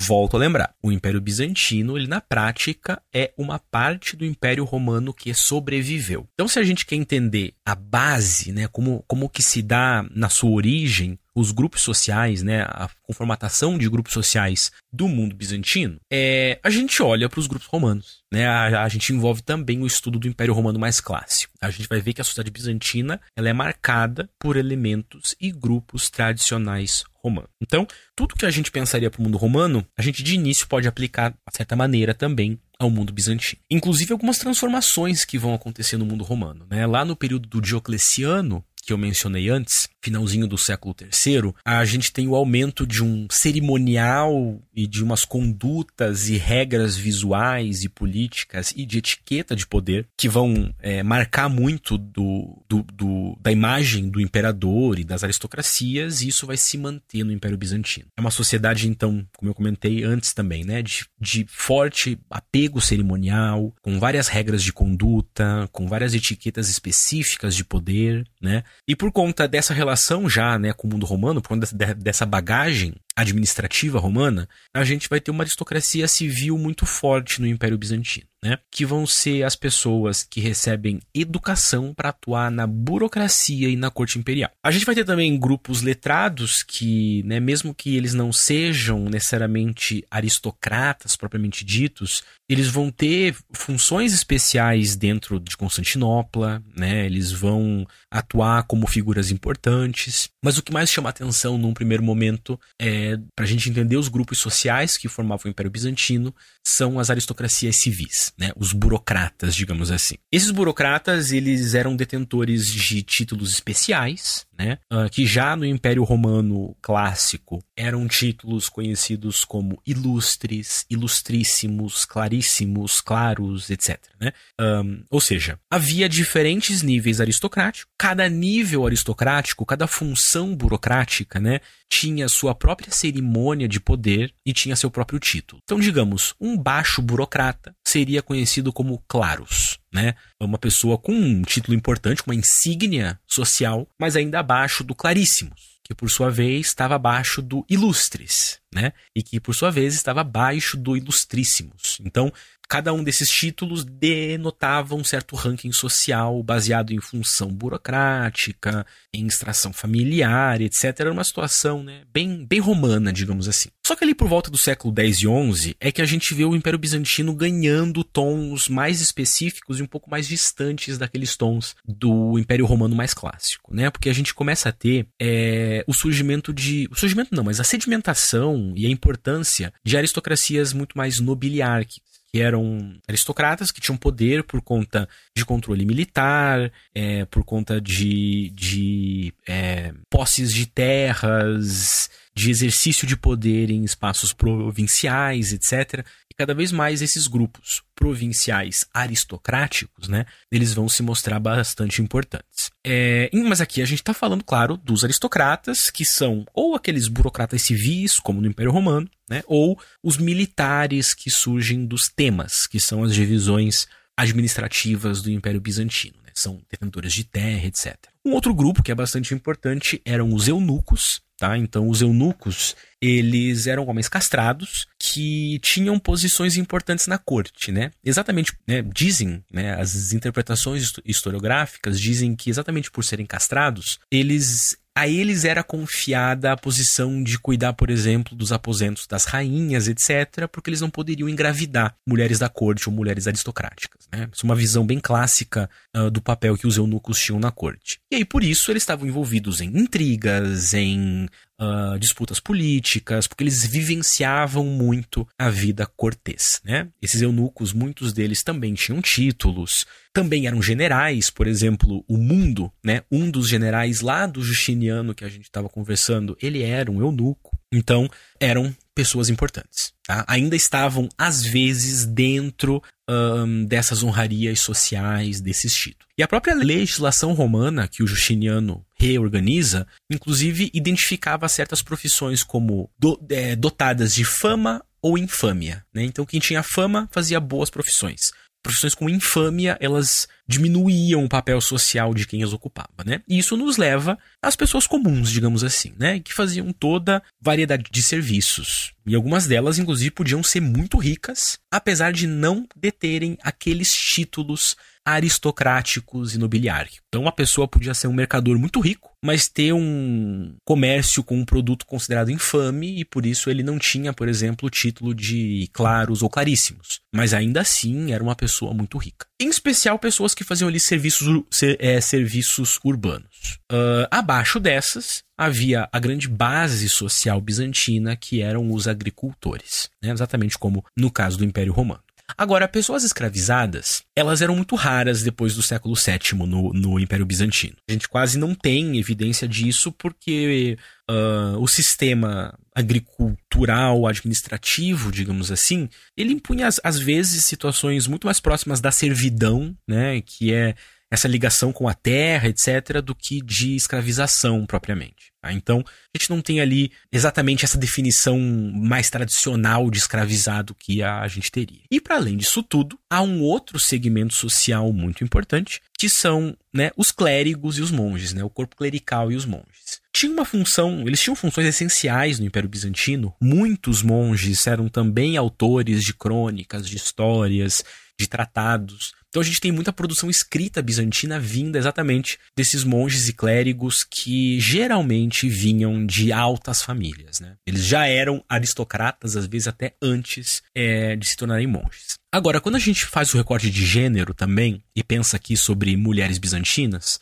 a gente vai ver que já faz algumas décadas que uma boa parte da historiografia vem inclusive reconhecendo que mulheres, tanto aristocráticas quanto não aristocráticas, né, tinham um, um bom grau de liberdade econômica, social e política no Império Bizantino. Se a gente for comparar, assim, de maneira é, até não tão acadêmica, provavelmente mais liberdade econômica, social e política do que no Ocidente, por exemplo. Só que, claro, a gente ainda está falando de uma sociedade segregada em termos de gênero, né? Com papéis bem definidos para gêneros para homens e mulheres, etc. Mas ainda assim há um, um, bom desenvolvimento da historiografia sobre mulheres bizantinas, especialmente sobre é, as mulheres aristocráticas, né, que ganham um pouco mais o foco. Mas a gente vê alguns, algumas evidências ali de mulheres não aristocráticas também tendo papéis importantes. Por exemplo, há uma crônica de um autor chamado João Esquilidzes. É uma crônica com bastante ilustração, assim, tem várias imagens. E nessas imagens tem mulheres de negócios, por exemplo. Tem uma mulher que está sendo carregada, assim, por empregados e não parece ser uma mulher aristocrática. Simplesmente uma, uma, uma mulher de negócios, digamos assim. Então isso é uma evidência interessante. Tem uma outra passagem muito, muito curiosa de uma mulher que foi abusada por um soldado e ela mata esse soldado depois. E esse soldado fazia parte da guarda Vareg, que eu comentei um pouco antes, né? E a gente tem uma outra imagem nessa crônica do João Esquilizes, que são os outros soldados varegues dando para essa mulher as armaduras e armas do cara que abusou dela como compensação e, e também como pagamento, assim, como quase que por é, prêmio, digamos assim, por ela ter matado o cara que abusou dela. Então a gente vê que há muita coisa além das fontes oficiais, assim, que nos dão nuances interessantes sobre a presença de mulheres não aristocráticas no Império Bizantino. Agora, quando a gente está é, falando de mulheres aristocráticas, aí a gente tem pelo menos três figuras super essenciais. Tem muitas outras, mas há três figuras que são muito para, é, paradigmáticas porque elas são têm uma atuação política muito forte. A primeira delas é a Teodora, né, que governou junto com Justiniano, uma figura fundamental para a gente compreender o Império Bizantino no século VI. Tanto que a gente tem um mosaico muito famoso do Justiniano que fica na Basílica de San Vitale, em Ravenna, na Itália. E do lado, assim, de frente para o mosaico do imperador, tem o mosaico da imperatriz, os mosaicos de Teodora. Então ela tem uma, uma, uma influência política muito grande. A gente até poderia dizer que o tempo de Justiniano é também o tempo de Teodora, ou seja, o imperador não é só Justiniano. O governo é do imperador e da imperatriz Teodora. Eu interpretaria dessa forma. Há também duas imperatrizes que reinaram sozinhas, inclusive. Uma delas é Irene de Atenas, que reinou sozinha entre 792 e 797. Ela é muito famosa porque foi ela que colocou um fim oficial ao primeiro movimento iconoclasta bizantino, né, que foi iniciado pelo marido dela, ah, uma imperatriz super importante. E uma terceira, que também go governou sozinha, foi a Imperatriz Zoé, que governou por alguns meses ali em 1041. Todas essas mulheres também governaram como é, regentes dos filhos, como imperatrizes, enfim. Elas têm. Há muitas mulheres com um papel relevante e visível na política bizantina, né? Que a gente vê nas próprias fontes oficiais, assim. Mas talvez a figura que mais me chama atenção, pelo menos, né? talvez a mulher mais famosa bizantina depois da Teodora, ou quem sabe até antes, é a Ana Comnini, ou Ana Comena. Ana Comena foi filha de um imperador chamado Aleixo, e ela é famosa porque ela escreveu uma obra chamada Alexíada. É uma obra que narra a chegada dos primeiros cruzados no século XI, né, durante a primeira cruzada, uma obra escrita no século XII, com muitas informações sobre o Império Bizantino, com um estilo de escrita bem clássico e bem pessoal, né, um documento muito bonito assim. Isso lança Ana Comena, na minha opinião, né, como uma das mais importantes historiadoras medievais. A fonte dela é essencial pra gente. Claro que a historiografia mais antiga, assim, no final do século XIX, começo do século XX, gostava de ignorar Ana Comena, dizia que a obra dela era fraca, pouco objetiva. Bom, mas que documento medieval que era objetivo, né? De qualquer maneira, ela, ela é uma figura muito importante e demonstra um pouco como mulheres, especialmente, claro, né, aristocráticas, recebiam também educação, formação retórica, política, cultural, né, de letras e assim por diante. Então, uma figura muito interessante que eu acho que fala bastante sobre um extrato específico, né, do Império Bizantino.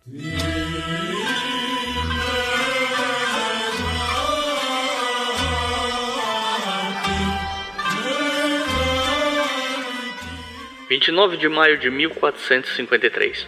Os otomanos conquistam Constantinopla, acabando com o Império Bizantino. Esse momento foi tomado séculos mais tarde como marco de fim da Idade Média e começo da Idade Moderna, ainda que alguns historiadores questionem essa divisão de idades.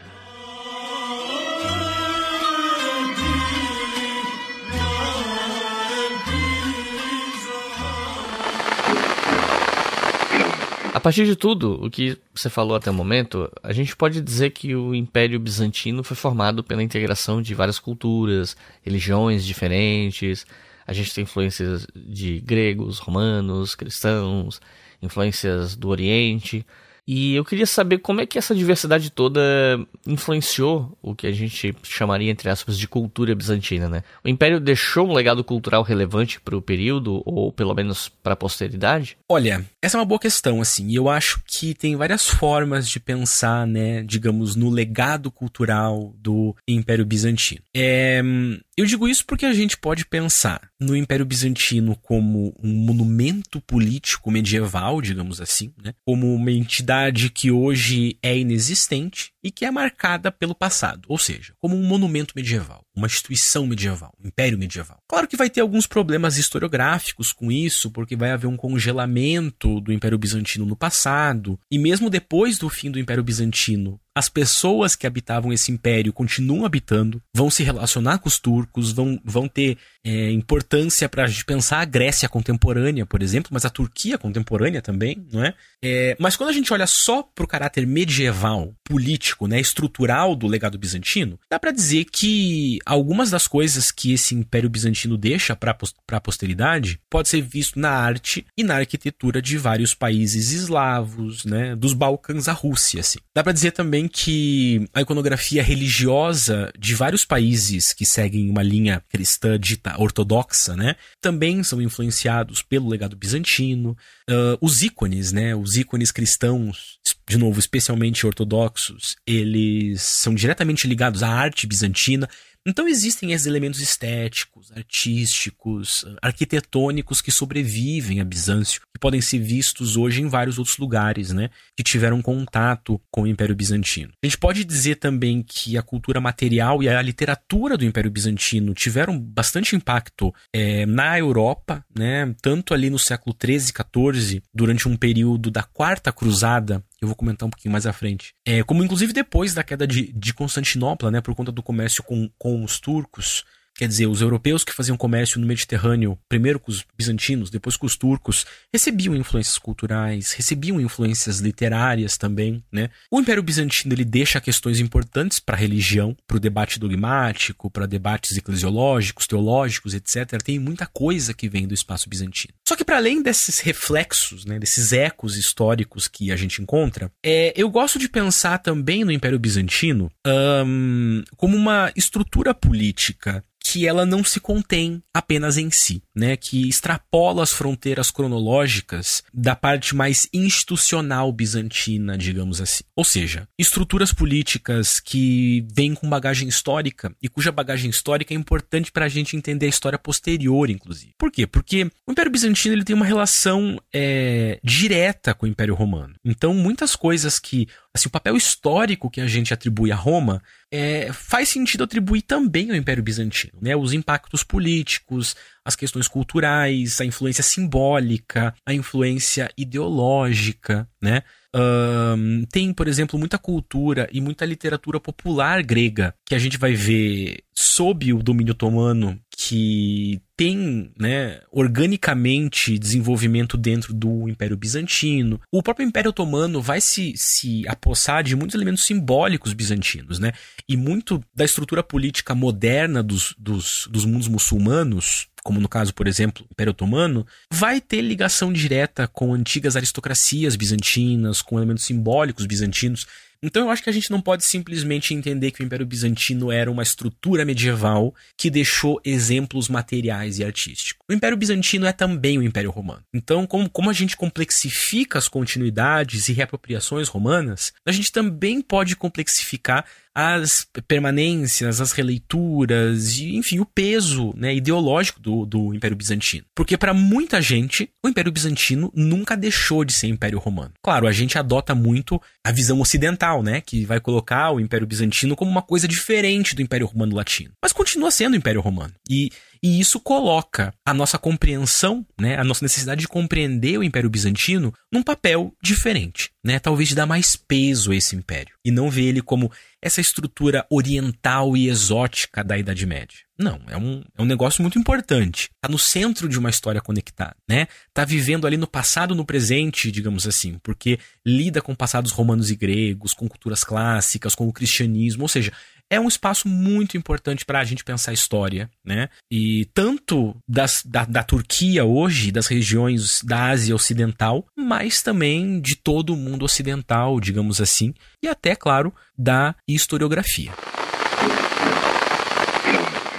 Mesmo com o que aconteceu ao império mais afastado, Constantinopla permaneceu o que Paris já foi, o que Nova York é hoje, uma cidade de luxo, moda e cultura. E também uma cidade de pecados, corrupção e tentação material. E tudo, independente do ponto de vista, representava grandes realizações.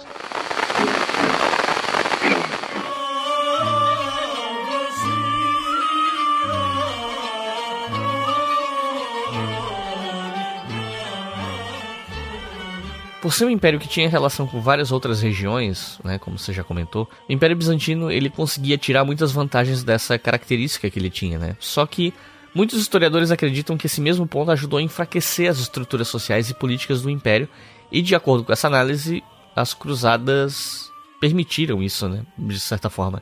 Existe alguma relação do Império Bizantino com as cruzadas na Baixa Idade Média?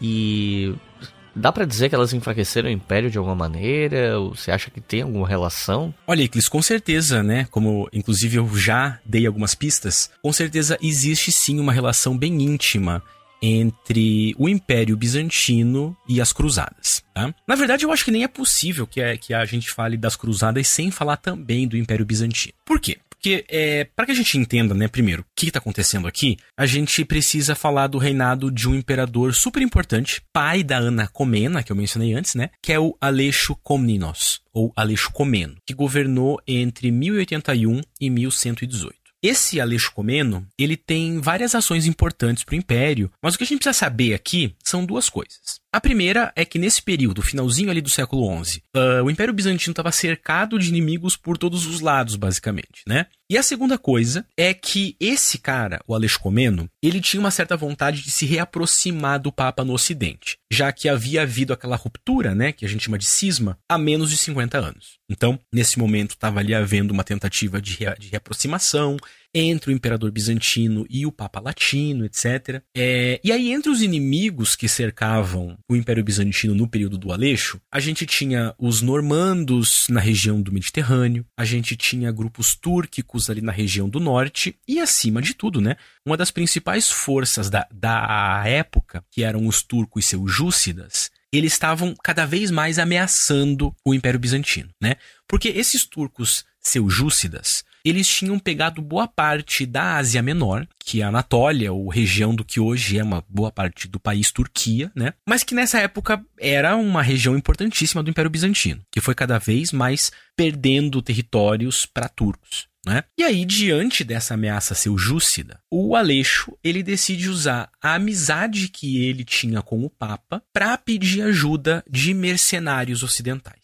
Então, é, primeiro, o Aleixo envia um embaixador para um concílio de Piacenza, um concílio cristão, em 1095. E nesse concílio, esse embaixador faz o pedido de ajuda mercenária ao Papa. Ou seja, eles queriam enfrentar os turcos seljúcidas com mercenários ocidentais. Né? O Papa ele vai ouvir esse pedido e alguns meses depois, ainda em 1095, durante o concílio de Clermont, é, o Papa vai aumentar um pouco, né? O, o, o, ele vai dramatizar o pedido de ajuda do Aleixo e vai falar que é preciso lutar contra todos os inimigos da fé cristã. Então, ele conclama os barões da Europa, né, para libertarem a Terra Santa. Ou seja, Aleixo pediu alguns soldados para enfrentar os turcos, e aí via, né, telefone sem fio medieval, esse pedido vira: vamos rumar em direção à Terra Santa para derrotar os infiéis. Né? Esqueceram o Império Bizantino e repentinamente o inimigo virou uh, o quase de todo o mundo muçulmano, digamos assim.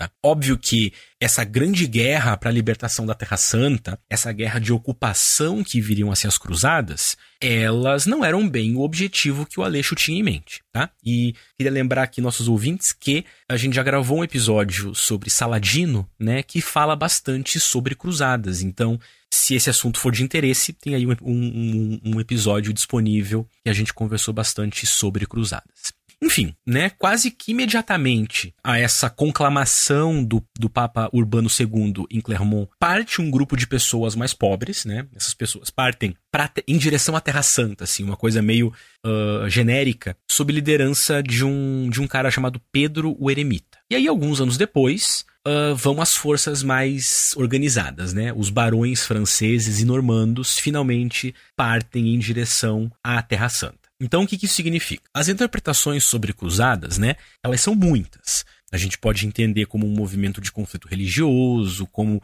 uma tentativa europeia de conseguir rotas comerciais. Muita gente diz que as cruzadas foram uma maneira que os europeus encontraram de focar violências internas para um espaço externo.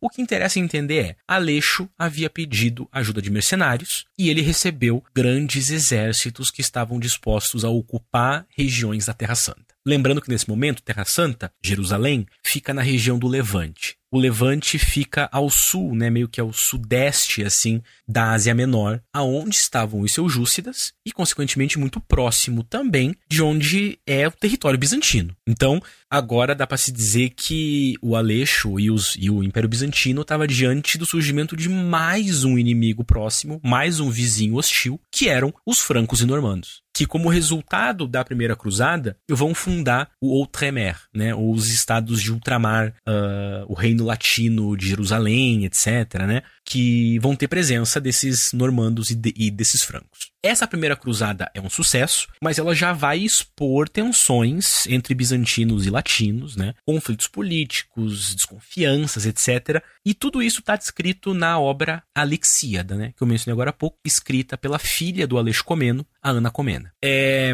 As cruzadas seguintes segunda cruzada, terceira cruzada, etc. Em especial essas duas voltam a trazer tensão para Constantinopla, mas o verdadeiro baque das cruzadas vai vir com a quarta cruzada. Essa quarta cruzada foi uma grande bagunça, do começo ao fim, assim, porque é, o foco dela, que começa em 1202, era libertar Jerusalém. Né?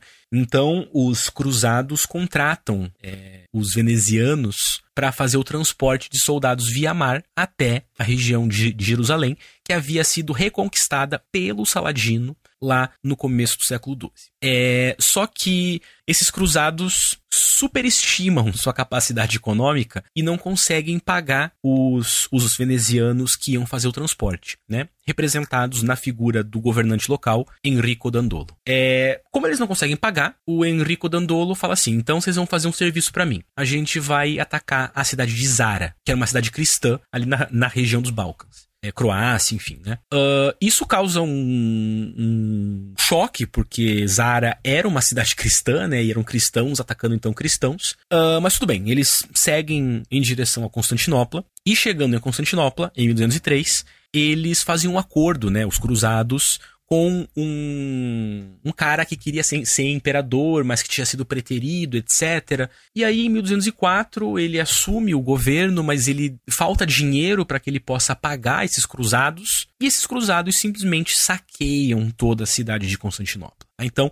é uma cruzada que começou para liber, li, libertar a Terra Santa, faltou dinheiro, atacaram uma cidade cristã, foram a Constantinopla, ao invés de ir para a Terra Santa, ajudaram o imperador a ser coroado, mas faltou dinheiro para pagar o imperador ficou sem dinheiro, e aí a cruzada termina com o grande saque de Constantinopla de 1204. O resultado dessa quarta cruzada foi a temporária destruição do Império Bizantino. Né? Para todos os efeitos, a tomada de Constantinopla pelos latinos marcou um dos fins do Império, do Império Bizantino. Nesse momento se forma o Império Latino, né? que era o Império dos cristãos latinos na região do que havia sido Constantinopla, e se formam alguns estados pós-bizantinos o Império de Niceia, o Despotado do Épiro e o Império de Trebisonda. Isso dura por alguns anos, mais ou menos ali 60 anos, um pouco, um pouco menos de 60 anos. Porque daí o Império Latino finalmente cai em 1261 e os bizantinos do Império de Niceia eles conseguem retomar o poder em Constantinopla sob é, um cara chamado Miguel Paleólogos, que a dinastia dos Paleólogos é a última dinastia bizantina. Tá? Então, o que a gente tem a partir de 1261 é um respiro, assim, é um, é um, é um respiro final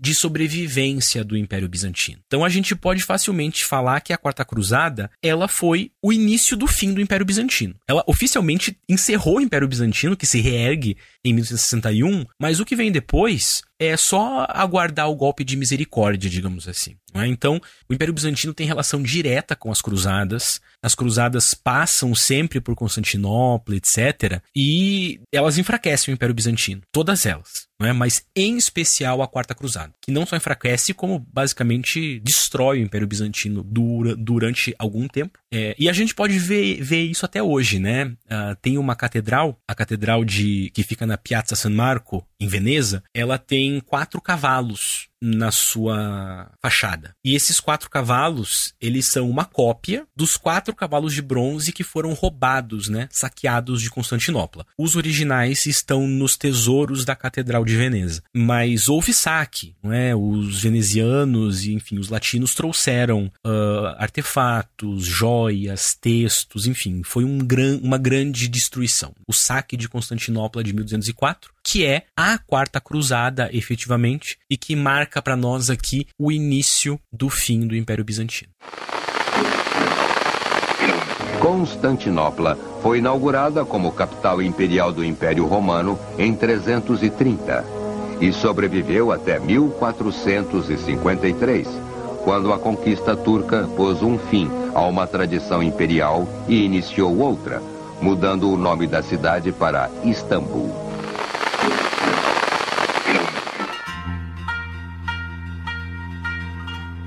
Você pode contar pra gente como é que foi o declínio do Império Bizantino? Muita gente sabe que o Império Otomano foi responsável pela queda de Constantinopla em 1453, mas você pode contar pra gente como é que foi essa conquista? Olha, o declínio do Império Bizantino, né, como a gente comentou agora, ele começa em 1204. Né? A gente pode falar que a queda de Constantinopla se dá em duas partes, né? É uma, é uma tragédia em dois atos. A primeira delas é essa que a gente viu da Quarta Cruzada em 1204. E a segunda, definitiva, acontece, né, como, como você mencionou, em 1453, menos de 200 anos depois da retomada bizantina do Império. Nesses 200 anos, né, entre 1261 e 1453, Uh, o Império Bizantino ele já mostra, ele já se mostra debilitado. Ele está debilitado politicamente, economicamente, ele está cercado e ele está constantemente sob ameaça de uma força que está emergindo ali quase que ao mesmo tempo que os bizantinos reconquistam Constantinopla no século XIII, que eram os turcos otomanos. Ah, então, no começo do segundo milênio, uh, os bizantinos estão enfrentando o surgimento e o avanço dos turcos seljúcidas, que vão ter importantes conquistas na região da Anatólia, né? Coisa que a gente comentou lá no episódio do Saladino, né? De novo, para quem quiser ouvir. Mas depois a gente vai ter os otomanos. Os otomanos eles vão eles, eles vão começar a despontar, né, como eu comentei, poucos anos depois da retomada imperial de Constantinopla. E em 1265 eles já estão fazendo ataques e tomando territórios ali da Anatólia também. Tá? Então, mal os bizantinos voltaram para Constantinopla, eles já estão ali enfrentando esses turcos otomanos que estão surgindo. Né? Muito rapidamente, esses turcos otomanos eles seguem tomando partes da Ásia e ao longo do século XIV eles vão tomando partes dos Balcãs também. Né? Então, dessa vez a gente vai ter uma força turca que vai circundar os bizantinos tanto pelo leste quanto pelo noroeste. E aí, quando a gente chega no final do século XIV, ali nos últimos anos de 1390 e poucos, os turcos otomanos eles vão entender que conquistar Constantinopla era uma necessidade. Ou seja, é, o grande inimigo bizantino agora cercou o império e estava certo de que tomar a capital bizantina era fundamental. Então não era mais uh, inimigos ao redor do império. Era um inimigo caminhando em direção ao coração desse império. Que basicamente, no século XIV é, para o século XV, o Império Bizantino estava quase que restrito, né, digamos assim, a Constantinopla. Tinha outros territórios, mas o centro, e quase que o único centro dele, assim, efetivo territorial, é, era Constantinopla. Uh, em 1402, os otomanos já estão literalmente com o pé na porta de Constantinopla, é, mas os bizantinos vão ser salvos pelo gongo, assim. Eles vão ter alguns anos de, de respiro por conta de uma força que vinha lá da Ásia Central. Um cara chamado Timur, ou Tamerlão, né? Esse Tamerlão, ele era, dizia-se, um descendente de Gengis Khan, e ele formou um império gigantesco na Ásia Central, assim, uma espécie de revival do Império Mongol, né? E na sua expansão, ele ataca os otomanos pelo leste, né? Então, enquanto os, os otomanos estão se prestes a conquistar Constantinopla em 1402, eles precisam lidar com uma, com uma força massiva vindo do, do, do leste, né? Na figura dos Timuridas, né? Do Império Timurida, do, do Tamerlão. Um, eles vão ser derrotados pelos Timuridas, né? Os otomanos. Eles vão levar algumas décadas ali para se recuperar, mas por volta de 1444 vai ascender ao trono ele vai ter dois momentos de ascensão, né? A primeira é 1444. Um cara muito famoso, né? Um, um sultão otomano chamado Mehmet II, conhecido popularmente como Mehmet o Conquistador. A gente sabe por quê, porque ele conquista Constantinopla. Então, uh, quando os otomanos conseguem se, re, se reorganizar, os bizantinos, né, de novo, estão restritos a Constantinopla e Mehmet II decide voltar seus olhos completamente para Constantinopla. Ele já tem territórios na Europa, já tem muitos territórios na Ásia, já tem um poder bastante impressionante. Então falta, né, pôr a cereja no bolo, a joia da coroa,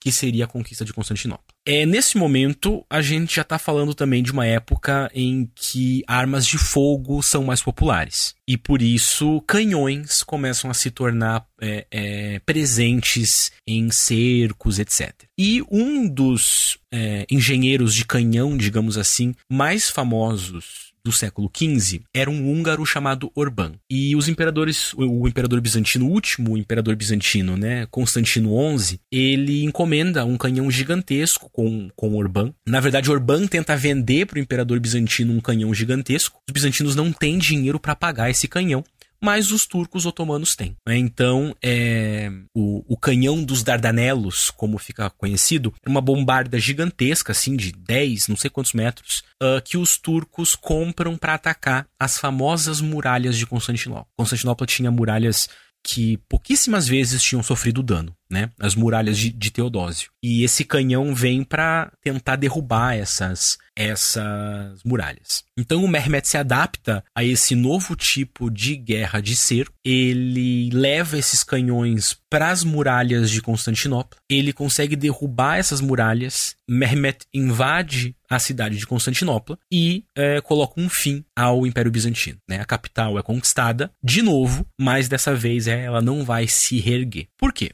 Porque Mehmet ele se adapta à estrutura bizantina. Ele se considera um imperador romano a partir dali. Ele adota os aristocratas bizantinos da corte mais próxima, assim, né? Os futuros imperadores são adotados e se tornam membros da corte otomana. Então há ali um processo de adaptação. A gente costuma ver a queda de Constantinopla como um momento muito dramático, uma espécie de fim de um mundo medieval, assim, é, romano, etc. Mas isso é uma visão ocidental, né? Na verdade, existem formas de continuidade porque o Império Bizantino incorpora a si esse Império Romano. Tanto que na década seguinte, a 1453, ele vai conquistar Moreia e Trebisonda, que eram outros territórios bizantinos que sobrevivem, e ele encerra de vez a presença política dos bizantinos. Mas isso não significa que ele encerrou os bizantinos, né? Na, é, na prática, os bizantinos em especial os aristocratas, são incorporados à política otomana. Então a queda de Constantinopla, ela, ela também é a ascensão efetiva otomana, que a partir de, desse momento vai se expandir cada vez mais e vai se tornar uma das principais forças globais da modernidade. O Império Otomano como também já comentamos, inclusive em outros episódios, né? É, como por exemplo a Revolução Iraniana, o Império, o Império Otomano vai durar até o século XX. Então uh, existem sobrevivências bizantinas incorporadas à política otomana, não é? Mas claro que o Ocidente vai ver sempre o corte, porque enquanto o Império Bizantino era muito cristão, obviamente, o Império Otomano é muçulmano, não é? Mas a história é assim: adaptações flexibilizações, rupturas, mas também continuidade. Tá? Então, como foi o declínio bizantino? Ele foi muito gradual, ele vinha de desde muito tempo, mas ele se acentua no século XIII com a Quarta Cruzada. Dali em diante foi uma sobrevivência até a ascensão do Império Otomano, dos otomanos e conquista de Constantinopla por meio desses mesmos otomanos. E uma curiosidade é que se a gente considerar que o Império Bizantino começa com Constantino, né, com a fundação de Constantinopla, é, ele também termina com Constantino, com a tomada de Constantinopla. Então é, a, muita gente reconhece uma certa poesia, entre aspas, né, no início e no fim do Império Romano. Inclusive porque o Império Romano Ocidental, ele também começa, né, teoricamente com Rômulo, pelo menos de, de acordo com as lendas, e termina com um imperador chamado Rômulo Augusto. Então a Roma do Ocidente começa e termina com Rômulo, a Roma do Oriente começa e termina com Constantino. Mas esse fim, como a gente está vendo, é mais um processo de adaptação ao Império Otomano, né? ou do Império Otomano, que é uma coisa que daria para falar quando a gente olhasse para séculos seguintes do, do, do Império Turco Otomano, né? para ver como que elementos bizantinos estão ali informando a política turca na modernidade. The Dardanelles gun looks impressive enough on paper, but what really makes it exceptional is that in 1807, 340 years after it was built, it was dusted off and pressed back into service to fend off the British Royal Navy in what became known as the Dardanelles Operation. The British suffered 28 dead from the old cannon's bombardment. Sixty years later, it was gifted to Queen Victoria, and it now resides at Fort Nelson in Hampshire.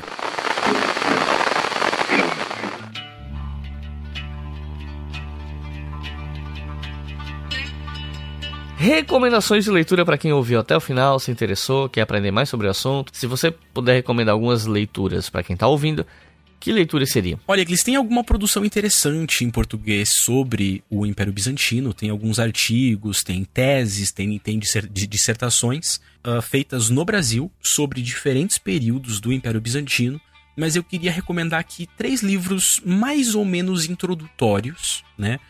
Uh, sobre a história bizantina como um todo, tá? O primeiro é um livro chamado O Império da Nova Roma, do Círio Mango, tá? Esse livro, ele, ele tem esse ar generalista, assim, mais manualzão, né? Uh, tá disponível em português. Um segundo que eu recomendaria é o livro De Bizâncio para o Mundo, do Collins Wells. Também um livro de caráter mais amplo, é, bem acessível em português. Eu acho que também pode dar uma boa ideia do assunto. E um clássico, né, que eu tenho alguns probleminhas com ele por conta da, da visão dramática e ocidental, mas ainda assim um bom livro que é A Queda de Constantinopla, do Steven Runciman. O Runciman também tem uma obra importante sobre cruzadas, né, a história das cruzadas em três volumes, mas esse é mais especificamente ali sobre os últimos anos de Constantinopla, etc. É uma leitura interessante, muito muito fluida, né, com esses probleminhas que eu comentei, que eu comentei, mas ainda assim acho que é uma obra interessante. E claro, a, além disso, nós temos os pesquisadores aqui no Brasil uh, ah, um, que pesquisam é, Império Bizantino, né, que eu recomendo também assim uma busca em Google Scholar, etc, vai trazer uma série de dissertações, teses e artigos muito interessantes sobre o Império Bizantino. Então é isso, Otávio. Tens alguma consideração final? Olha, Eclis, eu só queria agradecer mais uma vez o convite, né? É sempre um prazer poder falar sobre temas que me interessam aqui no História FM, né? Comentei no, no, no, no início que já tive algumas participações, já falei sobre temas variados aqui. Uh, e Império Bizantino é um desses temas que eu gosto bastante, então é, fiquei bastante feliz com o convite. Espero que tenha sido uma conversa produtiva, espero que para ouvintes tenha sido também uma conversa instigante e produtiva, né? E reitero também, como eu sempre faço aqui nas minhas participações, que eu fico disponível para conversar sobre essa temática. Caso surjam dúvidas posteriores, eu fico à disposição. Então, mais uma vez, obrigado. Espero que tenha sido um bom episódio. Então é isso, gente. Muito obrigado para quem ouviu até o final. Não se esqueçam de apoiar o História FM, é muito importante seu apoio. Você pode fazer isso lá em apoia.se barra História. Dois reais por mês você já apoia o podcast, cinco reais por mês vocês ouvem os episódios com antecedência. Pode apoiar via Pix também, pela chave leituraobrigahistoria.gmail.com E não se esqueçam, os livros citados aqui no final estarão no post desse episódio no nosso site historiafm.com. Pode visitar o site que não tem anúncio, não tem pop-up, não tem nada para incomodar, beleza? Então é isso, muito obrigado e até a próxima.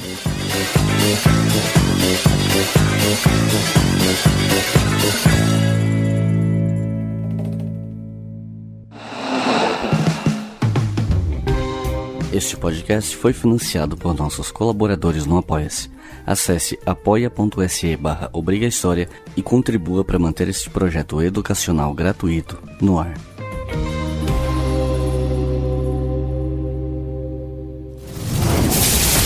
Esse podcast foi editado por Samuel Gambini, samuelgambiniaudio.com.